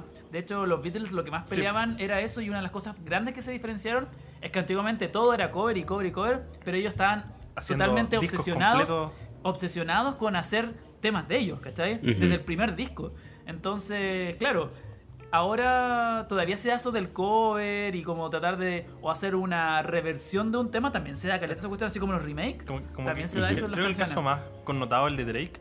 Porque Sí. en el caso de Drake, como que sus canciones supuestamente las compone él, pero como que finalmente es como para dar esta ilusión de que él tiene como control creativo. O sea, Pero como que, la- la- como que las palabras. Como que las palabras que él dice vienen de él. Claro, pero no, Drake Como que, a, los de como que a un, fantasma. a un fanático finalmente lo mata que si él está hablando, no sé, de su vida, de su pasado, de Claro. cómo él subió, que eso le haya compuesto como alguien más que no sea él, es como, es como feo, ¿no? Sí, pues feo. Y más encima en el mundo del rap donde se supuestamente es como la parte de honestidad, es como muy uno, como que uno se desnuda muchas veces en las rimas en el rap. Claro que duele, claro como que te da lata de que, que Drake no, no inventó eso y fue otra persona por ti. Ahora... Eso, eso sí, igual lo encuentro muy curioso que actualmente, como en la era moderna, siento que se está apreciando mucho más el labor del, del productor.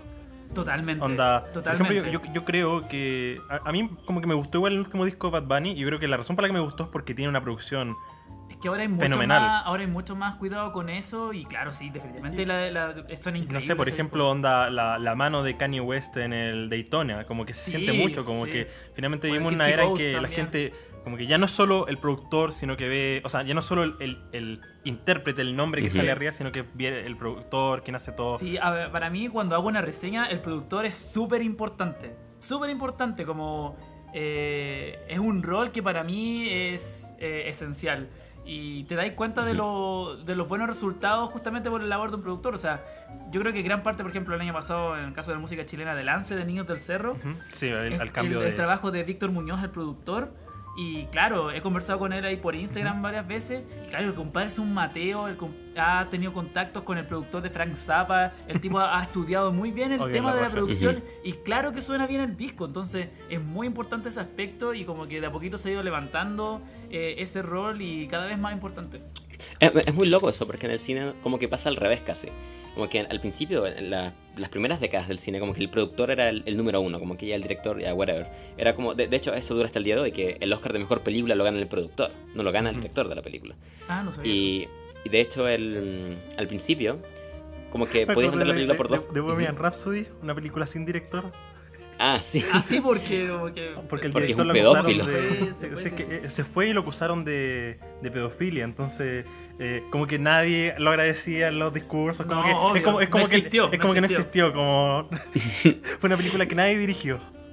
Creo que un- un- una de las cosas que más, bueno, eh, eh, eh, entrando en este paréntesis que hiciste, una de las cosas que más me dio risa del último Oscar fue como algo que publicó The Onion en Twitter durante Ah, la sí, producción, que era como eh, Rami Malek gana el Oscar interpretando a un actor que no tiene idea como de qué película, qué director, como no era... ¿Qui- qui- ¿Quién oh, dirigió perdón. Bohemian Así como que, como que un, actor que no tiene idea como qué director dirigió su película, es maravilloso, no podemos creerlo.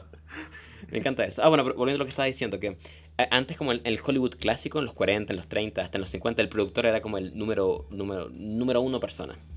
Pero con los años se ha, ha ido como hacia el lado contrario, donde se estima o se premia más a los directores que tienen más control creativo y de hecho son igual pocos los que lo tienen. De hecho creo que uno de los casos más emblemáticos quizás es Christopher Nolan, que tiene como un control muy muy importante de su eh, de su tanto del corte, el corte final que se le llama, que es como quién tiene la Claro. última palabra a la hora de decir quién entra y qué no en la película.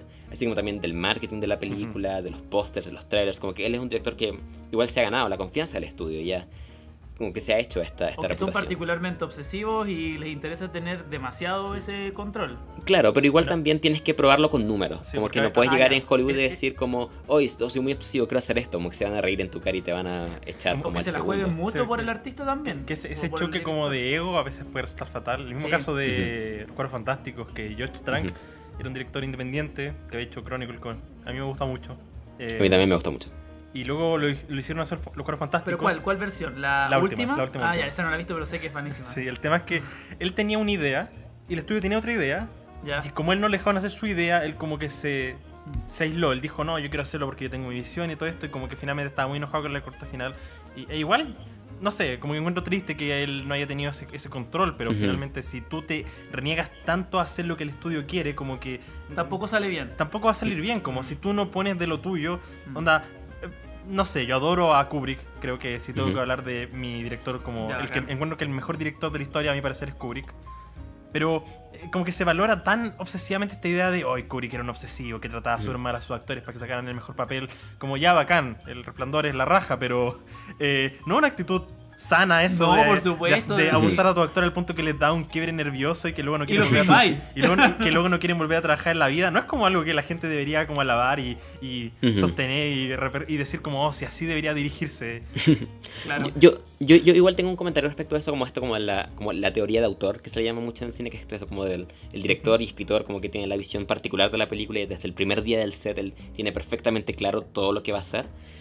Creo que igual eso, o sea, a lo mejor yo soy un- el tipo más penca del mundo, pero como alguien que siento que ha trabajado en escribir cortos y ojalá dirigir, siento que igual eso es mito, es al menos 50 o 70% mito, porque a menos que, bueno, a lo mejor Kubrick es un genio y es la mejor persona del mundo, pero una de las cosas que más me gusta del cine es que es muy, muy creativo. Como que, como decía antes, entran muchas voces. Entra el, el actor en el momento que te puede sugerir algo. Viene un productor que te puede decir, oye, mejor hagamos esto otro. Entonces, o la música incluso.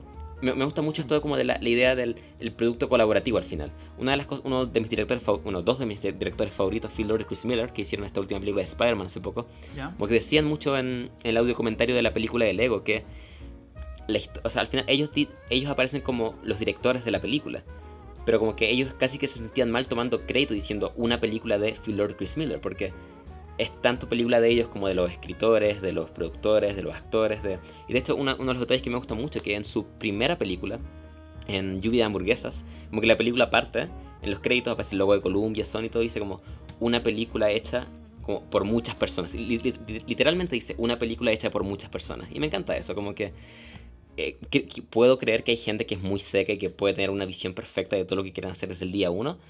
Pero al mismo tiempo también creo que una Se de deben a mucha más- gente también. Claro, claro. Y también respecto a Josh Trank y los Cuatro Fantásticos que decía, que igual, igual Fox tuvo que aprobar en un punto como la visión de Josh Trank. No es que, deja- no es que lo dejaran correr libre por el bosque como, ah, puedes hacer lo que quieras. Porque también hubieron reportes como que él se volvió un poco como loco durante la filmación, como que rayó, como que destruyó la casa donde se estaba quedando, como que estaba controlando cuánto los actores podían pestañear mientras estaban actuando.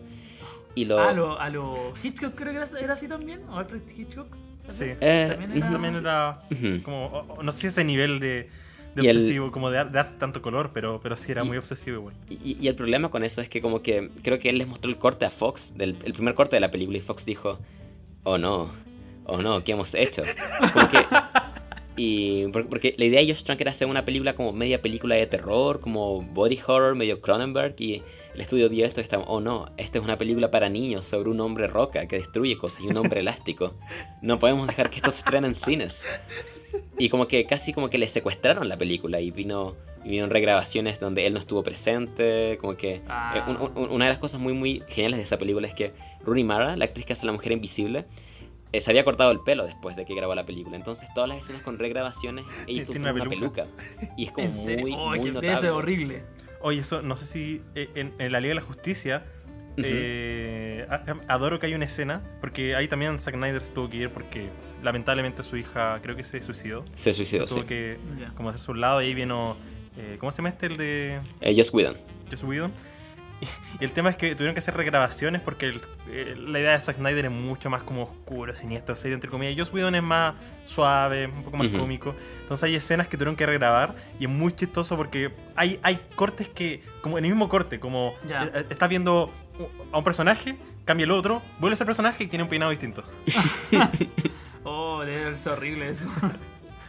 Igual como que me hace sentir mal como por los autores originales de estas películas, porque, o sea, bueno, igual a lo mejor hay grados de culpa en todos lados. Quizás Josh Trank se volvió un poco loco y quizás el estudio no debería haberse vuelto gallina con el producto que habían pagado para que él Ujú. hiciera. Pero eh, algo que nunca se me va a olvidar es que en la semana de estreno de Los Cuatro Fantásticos, como que Josh Trank tuiteó algo que borró como los 5 minutos, pero quedó como al tiro le sacaron pantallazos y todo, que tu- tuiteó algo como...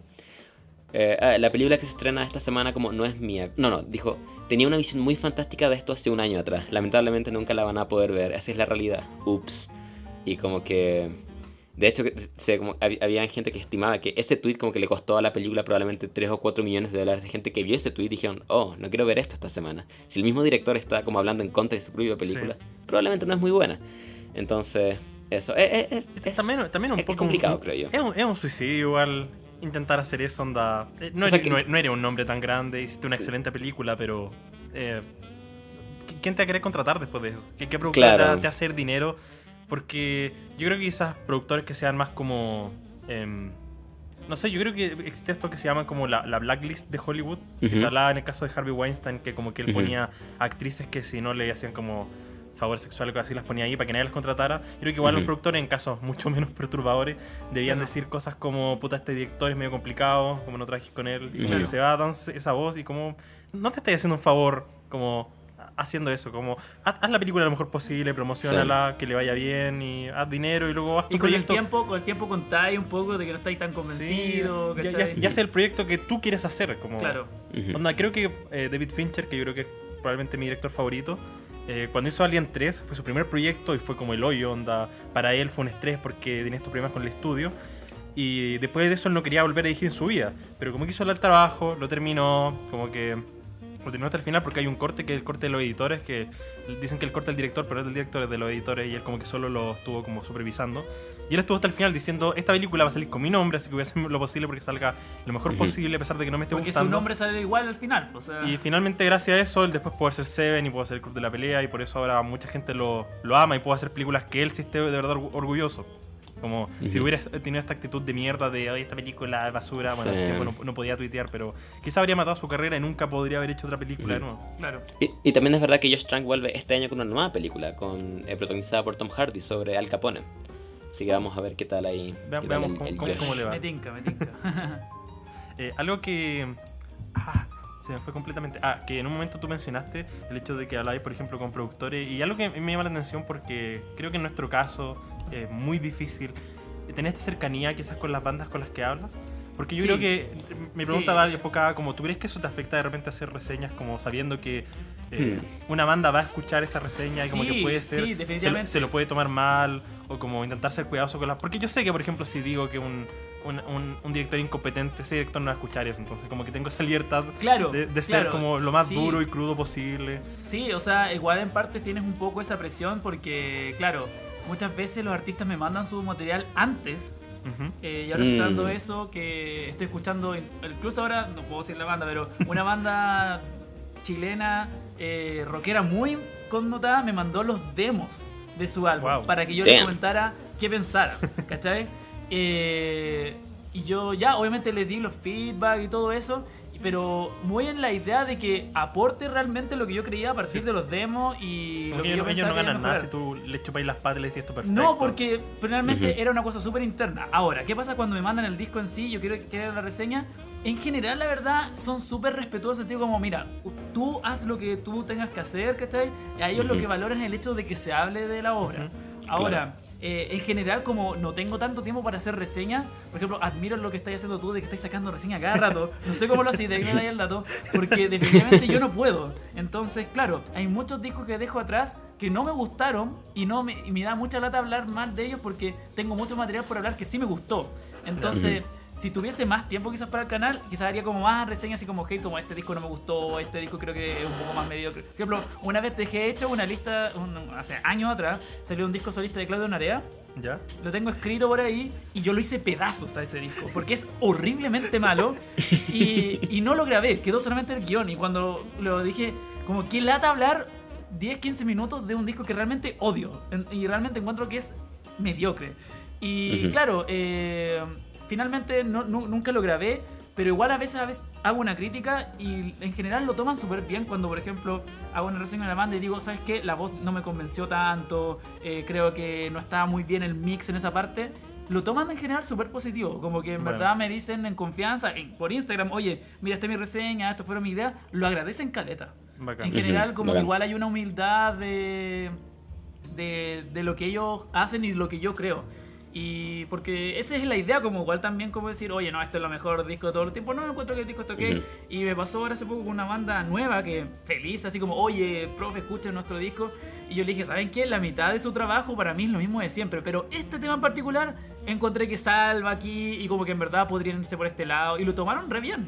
Lo tomaron Ujú. súper bien. No- Nosotros hace, creo que ya como dos podcasts atrás hablamos del, como, como que criticábamos la idea de que muchas veces los críticos cuando hacen como reseñas, especialmente en cine, intentan, evitan hablar mal de como lo que no les gusta o Claro. como que relativizan demasiado lo malo, ¿no? Eh, en, en el caso particular del cine pasa que quieren usualmente, no sé, quedar bien con la distribuidora, como... Y, quieren favores, básicamente. Claro. Quieren los posters, quieren las entradas gratis. Sí, entonces. no, si, si tienen que hablar de una película la película es mala, o no lo dicen, Claro. o tachantemente mienten, o, o- o Claro. no sé si mienten, no los conozco, pero como que se nota que de repente como que eh, aguan las cosas malas que sí, tienen para decir. no, y eso es una realidad en la música. O sea, eh, una vez por ahí me, eh, me contaron así como que a veces llegan los sellos discográficos y te dicen, te ofrecemos tantas lucas para que Chucha. en tu programa de radio hables bien de, de tal disco, ¿cachai? Y lo y toda la cuestión. O sea, o, te, Ujú. o te damos free pass a todas las cuestiones, ¿cachai? Hasta Claro. ahora a mí nadie me ha ofrecido eso. Pero. Y cuando lo hagan voy a cuando decir que lo hagan la voy a decir que es increíble, que es lo mejor que se existió. No, pero igual eh, uno tiene que tener cuidado en esas cosas porque es una realidad. Ah, Ujú. Esas cosas pasan y esas cosas extrañas ocurren. Entonces, claro, eh, en mi caso, ¿qué tanto puedo ganar? ¿Discos gratis? ¿Entradas gratis? Sí, pero, o sea, he, he tenido la chance justamente, sí. He, he ido a conciertos gratis gracias al canal porque los artistas me invitan. O me ha llegado material también eh, físico gracias al canal, pero no es mi norte tampoco porque Sí. como hacer todo esto solo por una entrada gratis de 3 lucas, en verdad es como o eres muy miserable o no sé, ¿cachai? De hecho, me pasa justamente que trato de... Me gusta mucho el hecho de pagar mi plata, de usar mi plata. Como para apoyar las bandas. Para apoyar las bandas porque eh, Claro. es súper enriquecedor. eh, pagar así como usar mi plata de que me gasto día a día enseñando matemáticas, esa plata que gano mientras que enseño, gastarla en algo que me gusta y en algo que valoro, ¿cachai? Entonces, Ujú. en verdad, evitar como pagar, hacer todo esto para evitar pagar cosas, en verdad encuentro que es un sinsentido. Amo que Ujú. creo que acá es como, como todo lo contrario, como que ojalá esto, como ojalá que, ojalá nunca volver a tener que pagar una entrada de cine, onda, onda ir a- ir a todas las premiers, las funciones de prensa. Es que claro, eh, es un mundo diferente igual, po.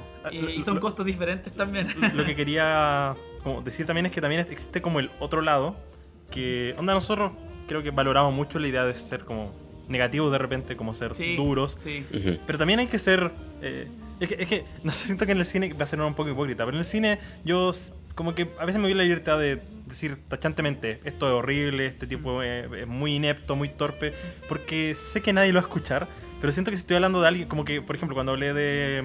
eh, si hablo de una, de una película chilena, como que Ujú. intento igual ser, ojalá, lo más, ser lo más justo posible. Sí, eh, Porque, porque, si- no qui- porque yo quiero que si alguien escucha esto, como que pueda tener la. Aunque le ponga un 1 de 10, como que puedan tener la retroalimentación correcta de parte de lo que Ujú. estoy diciendo. He visto de repente muchas críticas, especialmente en la música, que de repente hacen mierda bandas independientes y hacen mierda de una forma en que yo pienso ya, si la banda escucha esto, como que va a sacar, como. como cuál- Ujú. Es que, es que uno a veces como que deja de lado el poder que a veces uno tiene como crítico. O sea, claro, si no es lo mismo claramente una persona que tiene una gran influencia que una que otra, pero por ejemplo, eh, el mismo Anthony Fantano, por ejemplo, el compadre ha hecho subir a muchos artistas, ¿cachai? Onda, Sí. Death Grips le debe demasiado a ese weón. Porque si- el hecho de que su primer 10 de 10 fue con ellos fue tan importante para la banda que yo creo que ellos mismos eh, tienen claro de que le deben mucho a él. Y como lo contrario, uno si uno es un crítico eh, connotado y tú destruyes eso, perfectamente puedes como destruir eso. Entonces, por lo mismo, uno en la parte chilena, igual hay que ser cuidadoso porque en general la industria chilena de todo arte siempre está en siempre es como ninguneado en general. Ujú. Y en la música chilena siempre es ninguneada, como quiénes son estos tipos, no los cacho, por lo tanto son malos. O esta película chilena, ah, debe ser mala la cuestión porque no tiene tanto presupuesto, o el director no es tan talentoso, ¿cachai? Entonces, claro, igual uno tiene que ser cuidadoso. En el caso de Chile, que no tiene, que es súper precario siempre, eh, igual uno tiene que ser cuidadoso porque sabe también esos aspectos. Ahora, eso no indica de que decir una película es mala porque hay películas malas chilenas. Sí. O sea. Sí, como que no. no tenemos que tratar de ser honesto y ser justo. Como, Por supuesto, si, ser si si es malo, no lo vaya a ablandar, no vaya a decir como. Ujú. Onda, sí, un, un- mi reseña, la- creo que ambos hablamos de. En el primer podcast hablamos de, de la película de Sebastián Badilla. Y, y Ujú. decimos que es una mierda, porque es una mierda, pero. Eso eh, se sabe. Como que no, no, no vamos a ablandar nuestra opinión, pero Claro. efectivamente intentar ser justos, porque. Claro. como- el, el- el- Sí. el problema para mí va como más que con el tema de la, la gente chilena, como la industria chilena, que, o sea, al menos yo en mi caso no he visto como tanta interacción en, en la parte de cine al menos, es en la parte cuando, o sea, está bien ser duro y ser justo y todo, lo estoy totalmente de acuerdo. El problema es cuando siento que la gente como que empieza como a ser deshonesta con, con sus reviews, solo por Sí. obtener como premio o favor o cosas así, que eso, es como- eso es como Claro. lo peor. Y, y Claro. encuentro que en la parte, de, al menos en lo que he visto de cine, sobre todo en Instagram, mucho de esto, o sea, hay, Sí. críticos, hay críticos de los cuales nunca he visto una review negativa. Mm. Nunca. En toda su historia. Y me he dado el trabajo de revisar como todo, todas sus reviews. Y nunca una crítica negativa. Y es como... No, no puedo confiar en tu, en tu opinión o en tu punto de vista porque están todo el Claro. rato como etiquetando a la distribuidora como... O sea, un, un caso como que me, me da mucha, mucha rabia que dicen como... Estrenó tal película distribuida por, no sé, Andes Films. Y es como. ¿A quién le importa? ¿A quién le importa que... se- Nadie sabe Ah, que es ya, ahí, Andes ahí se Films. nota igual la- la intención. Nadie está pidiendo. O sea, la gente normal que va al cine no le importa quién distribuye la película. ¿Cómo puede ser que pongas de, de Andes Films antes de poner dirigida por tanto? Como. Claro. Claro. Por- Sí. Porque ni, si- ni- ni siquiera es el estudio que hizo la película, es la empresa particular chilena que representa a un estudio de Estados Unidos. No tiene nada, nada que ver con la película, fuera del hecho que te invitaron a la premiere, te regalaron el libro y te, no sé, te regalaron 10 pósteres para que sortees en tu Instagram. Y eso como que, como que me molesta mucho, mucho, mucho cada vez que veo eso. Y también, o sea, no- igual voy a admitir, no, no, creo, no me creo el mejor crítico de cine, para nada. Soy probablemente, estoy bien, bien, bien abajo en términos de calidad. Pero estos, estos tipos como que escriban media línea de la película. Es como un Sí. párrafo copiado de Wikipedia con la sinopsis. Y el Ah, resto es esa como, es como ah, cosas que me gustaron. Ay, era entretenida. Cosas que no me gustaron. Ah, era un poco lenta también. 5 de 5. Sí, es yo como, encuentro que ahí está el tema, más que como ah, valorar demasiado bien o demasiado mal, puede incluso ser una crítica negativa y ser una muy mala Sí. crítica, ¿cachai? También. Como, como que uno cree que hay veces como que se ve que el buen crítico es el como que solo le gusta como lo selecto. Sí, como y que es- hay, hay críticos que son así, que son súper pesados con todo, Ujú. con todo, ¿cachai? Y, Eso es como muy, muy de. como crítico de, de diario. Claro, Onda- claro. onda, hace poco creo que vimos esta reseña como de la favorita en que la destrozaba, la destrozaba y es como, como que tiene este prestigio como, oh, la destroza, debe ser un excelente crítico. Claro, claro, o sea, también está como ese caso contrario. Entonces, una, de- una de las cosas que también me motivó a hacer reseña es que cada vez que yo leía una reseña, porque yo la leía así como por ejemplo Rocaxis, por ejemplo, siempre Ujú. leía reseña, cada vez me cargaba de que fuesen cada vez más notas periodísticas que una real crítica de un Sí, álbum. como, como un, que un te- resumen disfrazado de reseña. Claro, es como Yes. una nota de prensa copiada y pegada y he visto muchos eh, críticos de ahora incluso que en su la mitad de la reseña es una nota de prensa sacada de, de- que yo ya vi en otra en otro sitio, ¿cachai? Y, y para mí eso es ridículo porque finalmente no es informar solamente que existe este disco, sino mostrar eh, como a mí yo soy súper como analizo parte por parte, soy súper analítico de lo que hago eh, en, en los discos que, que reviso. Entonces, el hecho de que solo te enfocas como en informar que esto está distribuido, imagino en el caso del cine como esto, no te significa nada y no me dice nada. Lo que te dice es como los elementos de la película, la actuación, me imagino que así Sí, funciona, que se enfoca también en el color, en la fotografía y un montón de aspectos. Entonces, claro, en la música eh, eh, también se da esta idea como de cosas súper informativas y a veces cosas súper cortas. Eh, eh, hay en, el, en el Mercurio hay una cosa que se, hay un porque me llega Mercurio todos los días a mi casa. Ujú. Y llega una vez un suplemento que se llama Vida Actual. Y ahí hay reseñas. Y siempre las reviso. Solamente para reír porque el weón que hace reseña es un- no, al final yo no tengo idea qué piensa del álbum. Como que Ujú. dice las cosas y le dice de una forma media simbólica.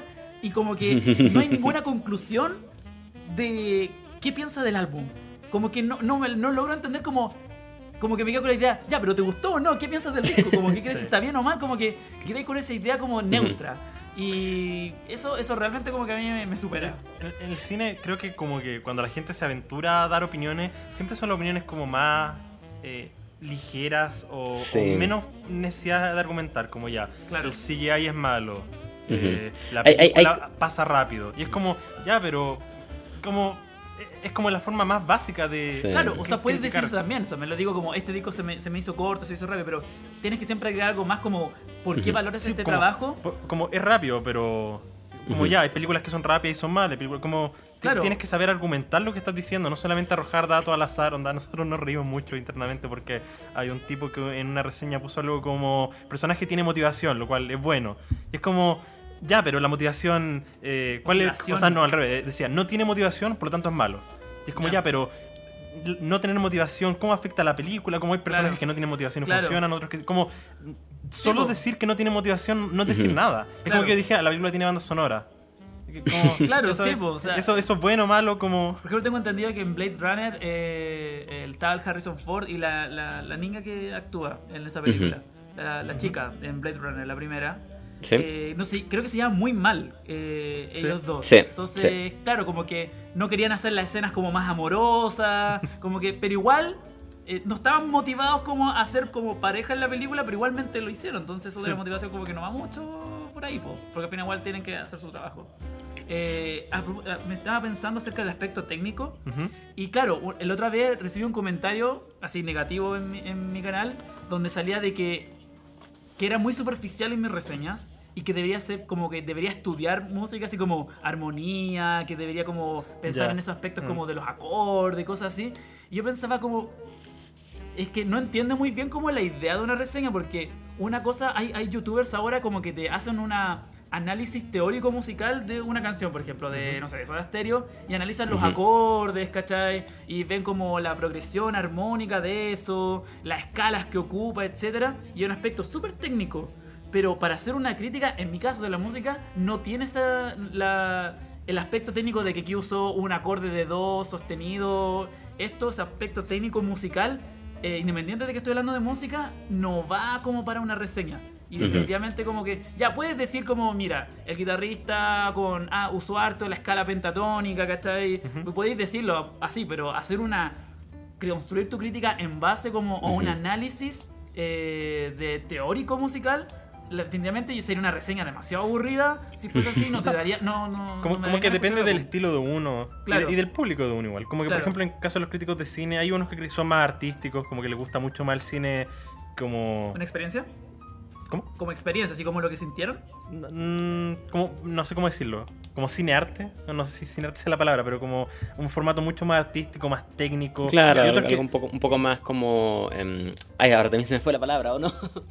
Eh, como... mm, Ay, como contemplativo quizás. No sé si es la palabra que te refieres. ese puede ser. Mientras que que hay sí. otros que, por ejemplo, disfrutan mucho más cuando las películas son, no sé, por los blockbusters, que sean más entretenidos, que sean... Claro. Como que distintos críticos disfrutan distintas cosas, como que no les puedes despedir a todos los críticos que Claro. critiquen todo, como que al fin, a fin de cuentas es, un- es una suma de todos, como hay gente que no quiere ver reviews de dos horas donde criticas cada punto de la... Sí. del- como hay que saber equilibrar qué, qué vale la pena decir y qué no vale la pena decir, de repente hay cosas que te das cuenta pero no las dices porque piensas como la review está muy larga, esto no está aportando tanto. Tengo Claro, que- hay, claro. hay que saber como... Y uno va definiendo su estilo y cómo uno quiere. Además, ¿por qué tú querías hacer una reseña de cine eh, específico? Como, ¿qué, como, ¿Qué quieres hacer? ¿Convencer a la otra persona de que la película es buena o mala? ¿O qué es lo que buscáis en general? Como a- que la gente que se vea la película, ¿cuál es como tu fin? eh, uf, uf, uf, me pillaste un- una pregunta muy, muy meta. Sí, me, sorry, sorry. Eh, yo creo que particularmente es como. eh, como que tengo dos funciones. Una, me gusta la idea de analizar el cine, ¿Ya? como analizar sus partes y, y como lo que yo voy viendo. y al mismo tiempo es una idea de recomendación. Ya. Como de las películas que a mí me gusta, quiero que sean vistas. Y pa- para mí también es un juego de equilibrio, como para que algo que a mí me gusta sea, sea recomendado. Tengo que también hablar de las cosas que no me gustan tanto, como para que por, como por, eh, Por contraste. distancia, como que la gente pueda saber ya, a él no le gustó esto, pero esto sí le gustó, como Claro. que haya puntos de referencia, por así decirlo. Yo creo que esa es como la... mi- mis dos fines como review, no sé qué opinarás tú, Charlie. Eh, no, es muy, muy, muy similar, como que, eh, como que mm, uno que, o sea, siento que suena muy pretencioso decir esto, como, ah, uno que va tanto al cine, pero cu- cuando ves tantas, tantas películas te das cuenta como, oh, desearía que esta película les fuera mejor, o desearía que la gente conociera más de esta película. Y Claro. me, me- me gusta hablar de eso, me, me gusta hablar de las cosas que amo, me gusta hablar de esta pieza de arte que encuentro que merece ser vista, y si tan solo alguien que ve mi video dice, ah, ya voy a darle una oportunidad a esta película, perfecto. Trabajo logrado. Puede que le cargue, puede que la ame, pero si logré atraer la atención a algo que creo que en mi opinión valía la pena, eh, bacán, por un lado. Y también por lo mismo que tú decías, que me gusta mucho la idea de como de discutir cine y hablar de cine con otras personas y YouTube y todas estas, eh, plata- estas redes sociales de los Estas jóvenes. cosas, estas cosas de los jóvenes. Al- como que- dan, da- da- dan la oportunidad de eso. Y pa- para cerrar un punto de, de algo que estaban diciendo antes, es que creo que hay como un miedo en general a, a sonar. a- a- hay como un miedo a no ser objetivo. Lo que encuentro que es la cosa más como tonta a la Sí. hora de hablar de críticas. Porque la Sí. crítica, al final de cuentas, es, es la cosa más subjetiva que hay. Es tu Sí, opinión. siempre va a ser objetivo. O sea, eh, me da mucha risa el comentario. Te me imagino que les pasa a usted como, ¿no fuiste muy objetivo con tu... Sí. ¿Qué Sí. es eso? O sea, por último, entonces tendría que hacer una descripción exacta de lo que está pasando y chao, Claro. me voy. Y eso sería objetivo. Es, es- es- es como lo que decía Cobo antes, esto de como de ver las películas, ver el arte en general como por parámetros, como, allá, ¿tiene música? Sí, bueno. O el villano tenía motivación? Ah, sí, bueno. Como una Ah, especie ¿no de lo tabla de cotejo Ah, que tú vayas haciendo Literalmente, como hacer un checklist ya. ¿Está esto? Bueno, está esto, bueno. No está esto, malo. Y, y- y al final eso no es analizar arte, al final estás pasando como criterios que no aplican necesariamente técnica, a una película o a otra. Claro. Le, le estoy pasando la revisión técnica a la película. Claro, po. finalmente llegáis a eso. Y, y creo que va en eso un poco, como de... O sea, bueno, creo que hay hartos factores igual, pero está esto de la... o- ojalá obtener favores de las distribuidoras, quizás obtener menos comentarios de odio, porque... O sea, pasa cuando hay una película que, o un, un disco, me imagino que es muy popular y tú lo criticas negativamente, igual te llegan los comentarios hater como, oh, no, voy, que no sabéis nada de música, no sabéis nada de cine, y es como... Me, me imagino que quizás habrá un miedo a eso, quizás puede ser. Y al tratar de ob- objetivizar lo más posible tu, comillas, opinión, como que evitas eso un poco, como que complaces a todos. Como que Claro. si no das tu opinión del tema, si no generas como fricción con alguien más, te vas a evitar eh, comentarios malos, te vas a evitar, em, no sé, te, te vas a evitar una serie de cosas que siento que son igual necesarias al final, a la hora de cuentas, a la hora de dar tu opinión sobre arte. Claro. Algo que tengo una duda. ¿A tú, alguna vez un video tuyo ha generado como polémica? Como que gente se ha enojado. Eh, pucha, cuando hablé del Humans de Gorillaz, como Ah, que ya. causó bastante porque dije que era el peor disco de Gorillaz. Sigo pensando que es el peor disco de Gorillaz. O sea, prove me wrong. O sea, definitivamente es lo peor que ha hecho Gorillaz porque, claro, tenía discos atrás que eran demasiado buenos. Ujú. Entonces, como que mucha gente reci- recibí mucho odio por esa reseña. Y otra más. En general, hay uno que hablé de. ¿Qué fue? Ah, sí, hablé como del hardcore en general. Ujú. Y como que la Ujú. gente se molestó demasiado por mi manera de describir el hardcore. Y Ah, como. ya. Y el tema de la categoría, como que a mucha gente le hace Di- ruido. di- Dios mío. ¿Cachai? Como el tema de que esto no es hardcore, es progresivo, no sé qué cosa, vegetariano, progresivo, no sé qué cosa. Eh, y como que la parte de la, de la etiqueta les molesta demasiado a mucha gente. Y eso, como que eso, eso, eso, eso recuerdo por ahora como que reciben bastante odio en general. Mm. En especial esa reseña de Humans recibe bastante odio. Eh, o me acuerdo cuando... O el hecho de que hablé, por ejemplo, de Hace Falso, ese, ese, ese video es bien como de los más vistos en mi canal, la reseña del hombre puede Hace Falso, Ya. que para mí es el mejor disco de Hace Falso, para mí, para mí, el que Ujú. más me Wow, ya. gusta, el que más me gusta, porque es el que me hizo click con la banda, Ok. porque los otros dos primeros nunca me Va- convencieron a pelear tanto. terrible rígido, pero ya. Eh, eh, los dos discos me convencieron tanto. Después, lo- ahora que los revisito, como que ahora los rescato de manera diferente. Hay gente que te, se enojó contigo porque dijiste que era muy bueno. sí, lo- exactamente, porque hay gente que odia ese álbum. No sé si a ti te. No, sé. yo no lo odio. O sea, yo creo que es que yo amo los lo Ya. demasiado. Yo creo que, como que si los tengo que ordenar, yo creo que es mi disco menos favorito, pero yo me encuentro que es muy bueno. Pero. Es que Ok, para mí, pa' mí ese disco es demasiado bueno. De hecho, me lo compré en vinilo porque encuentro que es genial. Y es mi favorito de ellos. Entonces, como que Tú- tú mucha, lo- mucha gente tuve harto comentario negativo porque no creían lo mismo, creían que no, querían ser Father Makers de nuevo, etcétera. Hoy tu, tu hombre puede es mi, los últimos Jedi. ¿En serio? Es- es- es- es- eso te iba a preguntar, como, como, eh, como, ¿cuáles son como tu- tus videos más odiados en Yo cuanto te- a. yo- a mis dos videos más odiados, pero por como que tienen demasiado dislike, como 30% de dislikes. eh, el de los últimos Jedi, que todo el mundo diciendo como es una mierda, ¿cómo te puede gustar?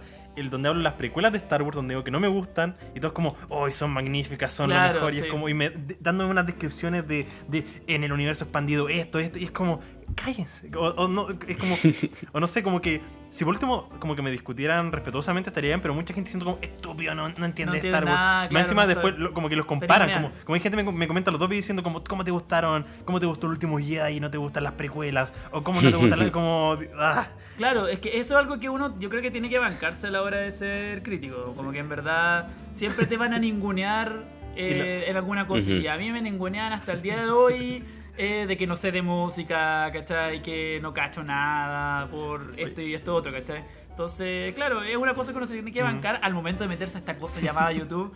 Es uno que se tiene que bancar y, y Sí. al comienzo, que al comienzo para mí, debo admitir que cuando empecé igual me afectaba, ¿cachai? Pero ya, ya como que lo he ido trabajando Ujú. y ahora incluso me atrevo hasta a ponerles corazoncitos a esos comentarios haters, así como que para incluso por, por desear, porque definitivamente eh, es una cosa que pasa nomás. y Es- parte del oficio.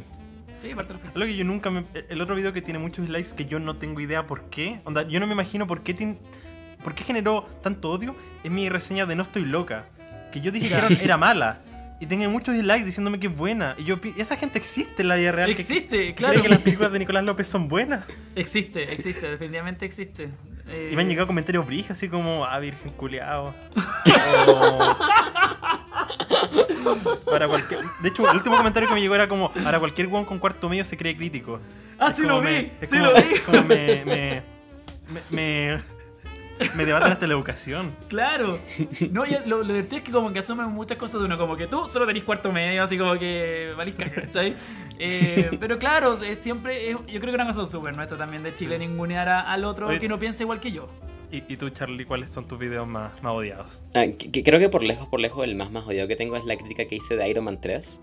Porque me encantó. Y salieron todos los fans del cómic que como que encontraban que al mandarín como que lo habían tratado terrible en la película. Estaban como, what, esta película no es fiel a los cómics, al mandarín lo desperdiciaron. Como que, como que creo que hice muy énfasis en mi review que me encantó mucho el giro que le dieron al mandarín. Y cómo era distinto a los cómics y era inesperado.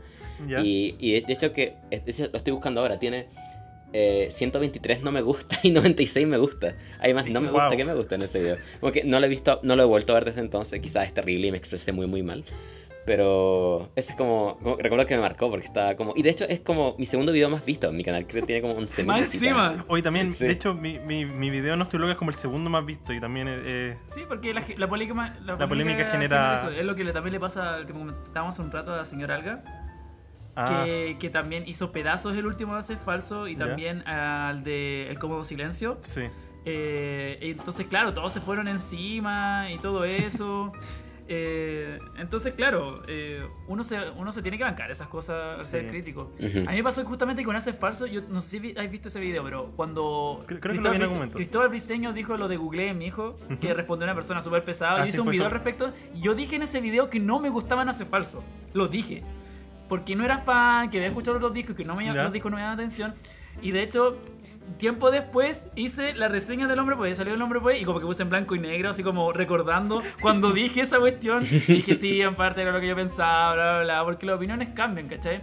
y eso eso me generó una especie de respeto porque justamente eh, en un comentario que vi de, de este otro youtuber alguien comentó, mira, el profe Rayado antes no le gustaba lo hace falso, pero tenía como que eh, fue objetivo y como que en verdad apreció te, que no... Te usan como ídolo. Sí, sí, es extraño, la verdad, es extraño, la verdad, pero... Pero tampoco siento que como que soy la voz de la razón y nada parecido, ¿cachai? Como yo pienso de que el hombre fue mi favorito y tú piensas que a lo mejor Juventud Americana será tu favorito. Sí. Seguramente. Oye. Dios mío. está bien, pues, y está bien. ¿Cómo y, me y- leen? y- entiendo, Me, me leyó como un libro. eh, entiendo, entiendo perfectamente por qué también. Entonces, porque fue muy icónico cuando salió y todo. Así que no, es parte del tema. No, no, eh, yo- yo- eh, encuentro brigio porque como que eh, siento que en el cine, no sé, yo creo que hay mucho odio, pero yo diría que el odio está mucho más enfocado a como fandoms muy tóxicos. Sí, como son como franquicias. Marvel, DC. eso pasa siempre Yo, igual. yo diría que en la música es peor porque yo creo Sí, que es toda peor. banda es un fandom tóxico, entre comillas. Sí. Onda, de debe haber bandas que son menos terribles, pero yo creo que toda banda al fin y al cabo tiene, fa- de- tiene un grupo de fans que es muy tóxico. Lo mismo hace falso, tienen un fandom súper particular, porque uno son los fans de falso y otros son los fans de Briseño. Son como dos clans completamente diferentes, porque no siempre son la misma gente, no siempre, no necesariamente. Eh, como, claro, eh, en general los fandoms en general de los grupos, ahora, pienso en grupos ahora de afuera, ¿ah? por ejemplo, eh, el fandom de... Antiguamente, por ejemplo, existía una rivalidad en los años Ya. 80, por ahí, o 70, había una rivalidad entre los fans de Queen contra los fans de Kiss. Oh había como una rivalidad súper brígida, así como cara a cara, ¿cachai? Eh, y, a- y a- y después con Metallica Megadeth, ¿cachai? Esa rivalidad así como, no, yo soy de Metallica, soy Megadeth, como si fuese la U y Colo Colo, ¿cachai? Lo- Y esas cosas a mí me dan mucha risa porque, como, ¿qué te, qué te detiene a no que no te guste, que te gusten las dos bandas, ¿cachai? Entonces, eso a mí siempre me causa mucho ruido, pero en general sí, los fandoms hacen mucho daño. Por ejemplo, eh, detesto en general como esta especie como de estudios Atul que existe. Me Ya. encanta Atul, ¿cachai? Encuentro que Ah, una Atul, banda. Atul. El grupo Atul. eh, Está como la gente que estudia Tool, no escucha Tool, los estudia. Así como que no analiza, no, es que esta métrica tiene que ver con la asociación de Fibonacci, ¿cachai? Debo admitir que a mí. Todos tenemos nuestro yo- periodo yo, de no, yo no val- yo- Tool, a mí- pero... a, mí no me gusta, a mí no me gusta mucho Tool. Yo creo que mm, lamentablemente una razón tan importante por qué no me gusta tanto es por lo, lo tóxico que es el fandom. Sí, justamente Porque como tiene un que- ejemplo de lo tóxico que es el Como, fandom. como que cuando estaba intentando escuchar, la gente me decía, oye, es que, es que son tan complejos y tienen Sí. esta secuencia. Y yo como, yo como conozco varias bandas que han hecho esto y como que lo escucho y como que siento que le quitaron todo lo refrescante a la música porque Sí. me la han vendido así como esta, esta, Esta cosa que poco lo enti- poca gente lo experiencia entiende. sobrenatural. Como que poca gente lo entiende, ¿cachai? Sí, no, totalmente.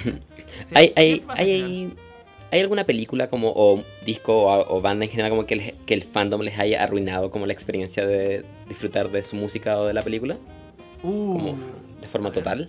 Tiene- tiene- mien- mientras la pienso, ¿tiene alguna respuesta para esa pregunta? Yo tengo una, o sea, no me la arruinó completamente, pero como que ahora lo encuentro quizás menos divertido que antes y es Ricky Morty. Ah, Como que el Sí. fandom de Ricky Ya. Morty se puso muy, muy como sobreintelectual como cuando salió la Sí. tercera temporada. Es como, es, es una, es una parodia de Volver al Futuro donde hacen bromas de caca. No es, no es, esto no es Lars von. Trier. Claro, como, sí, o oh. sea, a mí, me, a mí me gusta Rick and Morty, pero Sí, justamente me encanta ironizar de que Sí. en el sentido del hecho del fandom, por ejemplo, con mis alumnos del colegio, eh, que también conocen y todo, y ven la serie. Entonces los alumnos dicen, profe, hice este ejercicio de matemática porque eh, veo Rick and Morty, entonces soy intelectualmente superior. Y yo, ah, ya yo también, como soy, soy profe de matemática justamente porque veo Rick and Morty, soy intelectualmente superior al resto, ¿cachai? Y me da mucha risa cuando hacíamos esas conversaciones porque, claro, el fandom es súper pretencioso, que no. Eh, es la misma cosa que los tours, como no, son la gente inteligente y yo soy como Rick, ¿cachai? Soy un genio incomprendido, ¿cachai? Eh, eso es, es- es muy chistoso, la verdad. yo, yo debo admitir, no sé si. Yo creo que tiene mucho que ver con el fandom, que hay películas que yo por mucho tiempo podría haber dicho que eran mis favoritas y como Mm. que siento que se me han ido cayendo solo por como lo basura que es la gente que le gusta. Una de ellas que por Ujú. mucho tiempo consideré una de mis películas favoritas era El Club de la Pelea. Yo de verdad Oh, Sí. la adoraba, me encantaba. Pero la gente que le gusta el Club de la Pelea es tan... ah, como, Sí. como, como que se creen intelectuales y... Se creen, claro. Es que- que, ¿Cómo decirlo? Es que no quiero sonar pretencioso. Se creen intelectuales y como que no entienden el verdadero mensaje de la película, por así decirlo. Claro. Porque el Club de la Pelea es una parodia de la mas- masculinidad tóxica. Es como una Ujú. crítica enorme a como la gente que se cree macho siendo anticapitalista. Y la gente que le gusta se, se cree macho siendo Claro. anticapitalista. Como Sí, que admiran a estos personajes. lo que sí, es la como cosa que Tyler Durden está escrito como un personaje que hay que odiar. O sea, como... Claro. eh, eh, eh, Es detestable. es po. detestable, pero la gente lo admira. Entonces... eso como me- no entendieron el punto de la película. Eso como, eso como que me, me ha hecho un poco como desvalorarla, como que no, no me Ujú. siento seguro diciendo, oh, adoro el Club de la Pelea, porque hay tanta gente tan de mierda que le gusta, y la otra es lamentablemente El Caballero de la Noche, que de verdad yo Sí, adoro esa, Esa película sí, clásica no, desconocida. La, sí, la- la adoro demasiado, encuentro que probablemente mi película de superhéroe favorita, pero, Una obra maestra, pero por supuesto. hay, hay tanta gente que la valora, pero onda, la película está número 4 en IMDB, onda, por Dios, por Dios. Claro. Yo, igual, yo creo que en general Nolan como que se, se me ha ido desvalorando solamente de lo tóxico que es los fanáticos que creen que es como que este tipo como sobrehumano, intelectual, como cine extremadamente autor y como y este se desperfila de lo mainstream y es como ah, A mí, a- a mí me, me- ha pasado eso un poco con, con Zack Snyder, ya. eh, director de Watchmen y eh, ah, eh, Batman vs. Superman, que Ujú. tiene este fandom en Twitter que están como, oh sí, Zack Snyder es este. O sea, es muy, es muy parodiable igual. Como que no sé si hay, demas- no sé si hay tanta, tanta gente que lo tome como en serio. Pero como que so- so- solo pensar en Watchmen después de ver como todos estos tweets es como, ay no, por favor, no quiero, please stop, no more. O, y bueno, y Star Wars también, que Star Wars es uno muy, Ah, muy, sí. muy grande. Yo, yo siento que como que en el fondo de mi corazón todavía, todavía no me han logrado arruinar Star Wars, pero Ujú. sí me han arruinado las ganas de hablar de Star Wars. Sí, es exacto. Puede ser eso, ¿ah? Puede ser. Ah, ¿sabes qué? Yo creo que, o sea, como que en parte como que el fandom me ha arruinado un poco como las ganas de hablar justamente de, de ese artista que me lo piden mucho, la verdad. Que no es chileno. Por ejemplo, Soda Stereo o Ah, lo que hace sí. Cerati. Sí, Dios ¿Tú cachai que hay gente como que cree que Cerati es el genio más grande de la música? O sea, yo no niego que es un, era, era un compositor brillante, guitarrista excelente, eh, que tenía muy buenos discos súper sólidos, ¿cachai? Como también tenía discos muy malos también, pero esta cosa como de que, no sé, yo, puede ser el hecho de que falleció y todo, pero eh, la sobrevaloración de Soda Stereo como que a veces me supera un poco. Sí. Me supera un poco. Fue una gran banda, pero como que siento que está súper sobrevalorada. Y en parte como que no he vuelto a escuchar tanto Soda Stereo porque justamente esta cosa como de que no, yo entiendo la música y la disfruto porque escucho Cerati, ¿cachai? O sea, escucho Soda. Stereo, como que eso me ha hecho bastante horrible, me ha destruido un poco como las ganas de escuchar Soda Stereo. O de hablar Soda Stereo, en general. Los hippies del carrete me arruinaron Lamento Boliviano para siempre. Sí. Yo, yo, voy a- lanzar un hot take acá. Debo admitir que Bohemian Rhapsody como que me arruinó las ganas de escuchar Queen, como últimamente. A mí también, cada- ¿ah? A mí cada también. vez que escucho, como que pienso todos estos comentarios como de, ay, yo escucho Queen porque ah, la música en mis tiempos es terrible, ay, nací en la generación equivocada y... ¿Te Sí, pillado comentarios del tipo, yo escuchaba Queen antes que fuera popular? Ese, como, ese weón, tenés- comentario yo lo encuentro impresionante. Buen tonto, porque- tenés 20 años. No, y además... Bueno, tú ya- tenés, tú tenés menos años de los que lleva Freddie Mercury muerto. No los, no los conocías más, que eso, más que eso, más que. O sea, hay gente que, que dice como no, yo escuchaba cuenta que antes de que ahora saliera la película. Loco, es una de las bandas más grandes de la historia. ¿De qué me estás hablando? ¿De qué me estás hablando? ¿No, estás- no descubriste así el- eh, el- así como, como eh, no, una banda sub- subvalorada, poco conocida en la crítica. Weón, es una banda. Yo creo que creo que el, que el disco en Inglaterra que más se ha vendido es el Greatest Hits de, de- de Queen. ¿De qué me estáis hablando? Vendieron más que los Beatles. O sea. No, no era un así un no, no era como la banda que nadie conocía y ahora todos valoran ahora que, que provocó un boom yo ya lo venía a venir o sea como cuando yo supe esta Sí. película yo dije loco esto va a provocar un boom de Queen de nuevo Eh, y claro se, se- ahora como que está la moda de Queen pero no es como que no los fans antiguos como adoración total por su gran conocimiento musical po. Entonces, definitivamente eh, insólito es insólito Eh. Y, también hablando de Queen, debo admitir que cuando conocí el tráiler de eh, Suicide Squad, que usaba Bohemian Rhapsody, me acuerdo que hubiera- una vez escuché, creo que nunca lo voy a olvidar, como decían, y ahora del soundtrack de Suicide Squad, Bohemian Rhapsody, Oh, no. y era como, oh no, Oh, no. Ponle like si estás aquí por Suicide Squad. Oh, no. Me da risa que, que una de los artistas favoritos de mi polola es Elliot Smith. Y Elliot Smith salen demasiadas bandas sonoras. Sí, Entonces, caleta. Si estás escuchando una canción de Elliot Smith en YouTube, fijo, fijo un comentario a decir, vine acá de tal, vine acá de Rick and Morty. Vine acá de... Sí, sí, sí, siempre. Ahora, ahora sí, sí, definitivamente pasa eso. Claro, eh, se da mucho eso. Se da mucho eso que viene aquí de tal parte, todo eso. eh, se, da, se da mucho la música y claro, y muchas veces destruye como, eh, como tu gusto, el gusto de algo, pero. De, de hecho, en el caso del cine, me atrevería a decir que la lista de los 250 de IMDB en general me mató muchas películas. ¿Por qué? Porque no, como que hay, hay películas que yo encuentro que son muy buenas, pero no son tan buenas y verlas tan arriba como que me, me calcome el alma. Onda, por ejemplo, ver Inception número 10 me hace pensar... ah, Como que me da lata porque yo... Me encanta Inception, Sí, pero es pensar una- que, es una- pensar que hay gente que considera que es la de- décima mejor película de la historia, como... ah, Sí, entiendo, entiendo. me pasaría lo mismo si, por ejemplo, no sé, he visto la lista de Radio Music de los mejores discos de la historia. Sí, si esa lista sí. fuera más popular, probablemente odiaría a Radiohead. Sí, porque Porque aparece Radiohead como, tiene como, cinco, cinco discos de ellos están como en el... Ellos están en el número uno, creo. El, Sí, el OK OK Computer. Está en número uno. Sí. Siento Eh, que como no es tan popular no me, no me lo ha arruinado, pero pero la lista de IMDB en general como que me ha hecho odiar mucho, muchas películas. Ahora, ah, a propósito de artistas como que me odiaba por el fandom, yo entré muy tarde a Radiohead justamente por el fandom de Radiohead. Que en Ujú. general igual es, ese es un poco insoportable. Eh, pero claro, una vez que entré en ello, obviamente fan y todo eso. Y aunque me da mucha risa los fans, los pseudo fans de Radiohead que solo escuchan Creep, pero bueno, son detalles. Bueno, y llegamos a la recomendación semanal, una recomendación que yo hice, Oh una película eh, que realmente amo, pero hace muchos años que no la vi, así que tenía muchas ganas de recomendarla y además revisitarla.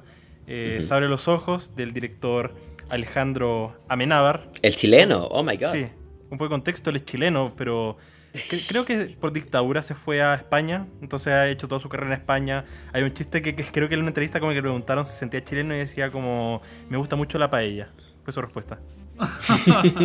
y bueno, un director que me gusta mucho. Ah, Hizo, hizo otras películas que igual son muy conocidas. em, Los Otros, que igual la adoro, con Nicole Kidman. eh, muy, muy, muy, muy buena, igual la recomiendo. Y Mar Adentro, que con ella ganó el Oscar a Mejor Película de habla en inglés. Así que es un tipo que considero muy, muy prolífero. Y esta película la saca, ya no me acuerdo qué año, 97, El no- 98. 97. 97.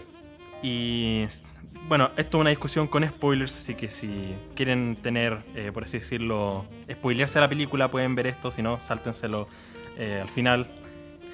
Y, Póngale pausa, vayan a ver la película Claro. y y después regresan. sigan viendo esto. Váyanse. Y bueno, es una película donde tenemos un, a un personaje, este, este galán, que es César, el cual le va súper bien y un día se revuelca con una chica. Y él usualmente no, no, no tiene sexo dos veces seguido, entonces como que esta chica se obsesiona un poco con él.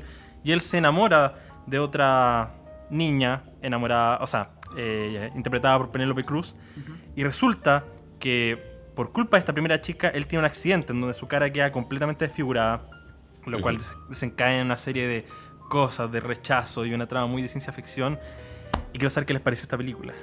A mí me voló la cabeza. eh, Maravilloso. Agradezco la recomendación, nunca la había visto. eh, de hecho, debo admitir que no conocía el trabajo de Amenábar eh, hasta Ujú. esta película. Había, había leído sobre él y había leído sobre esta película eh, justamente por Vanilla Sky, que es como la. Sí, la- el remake.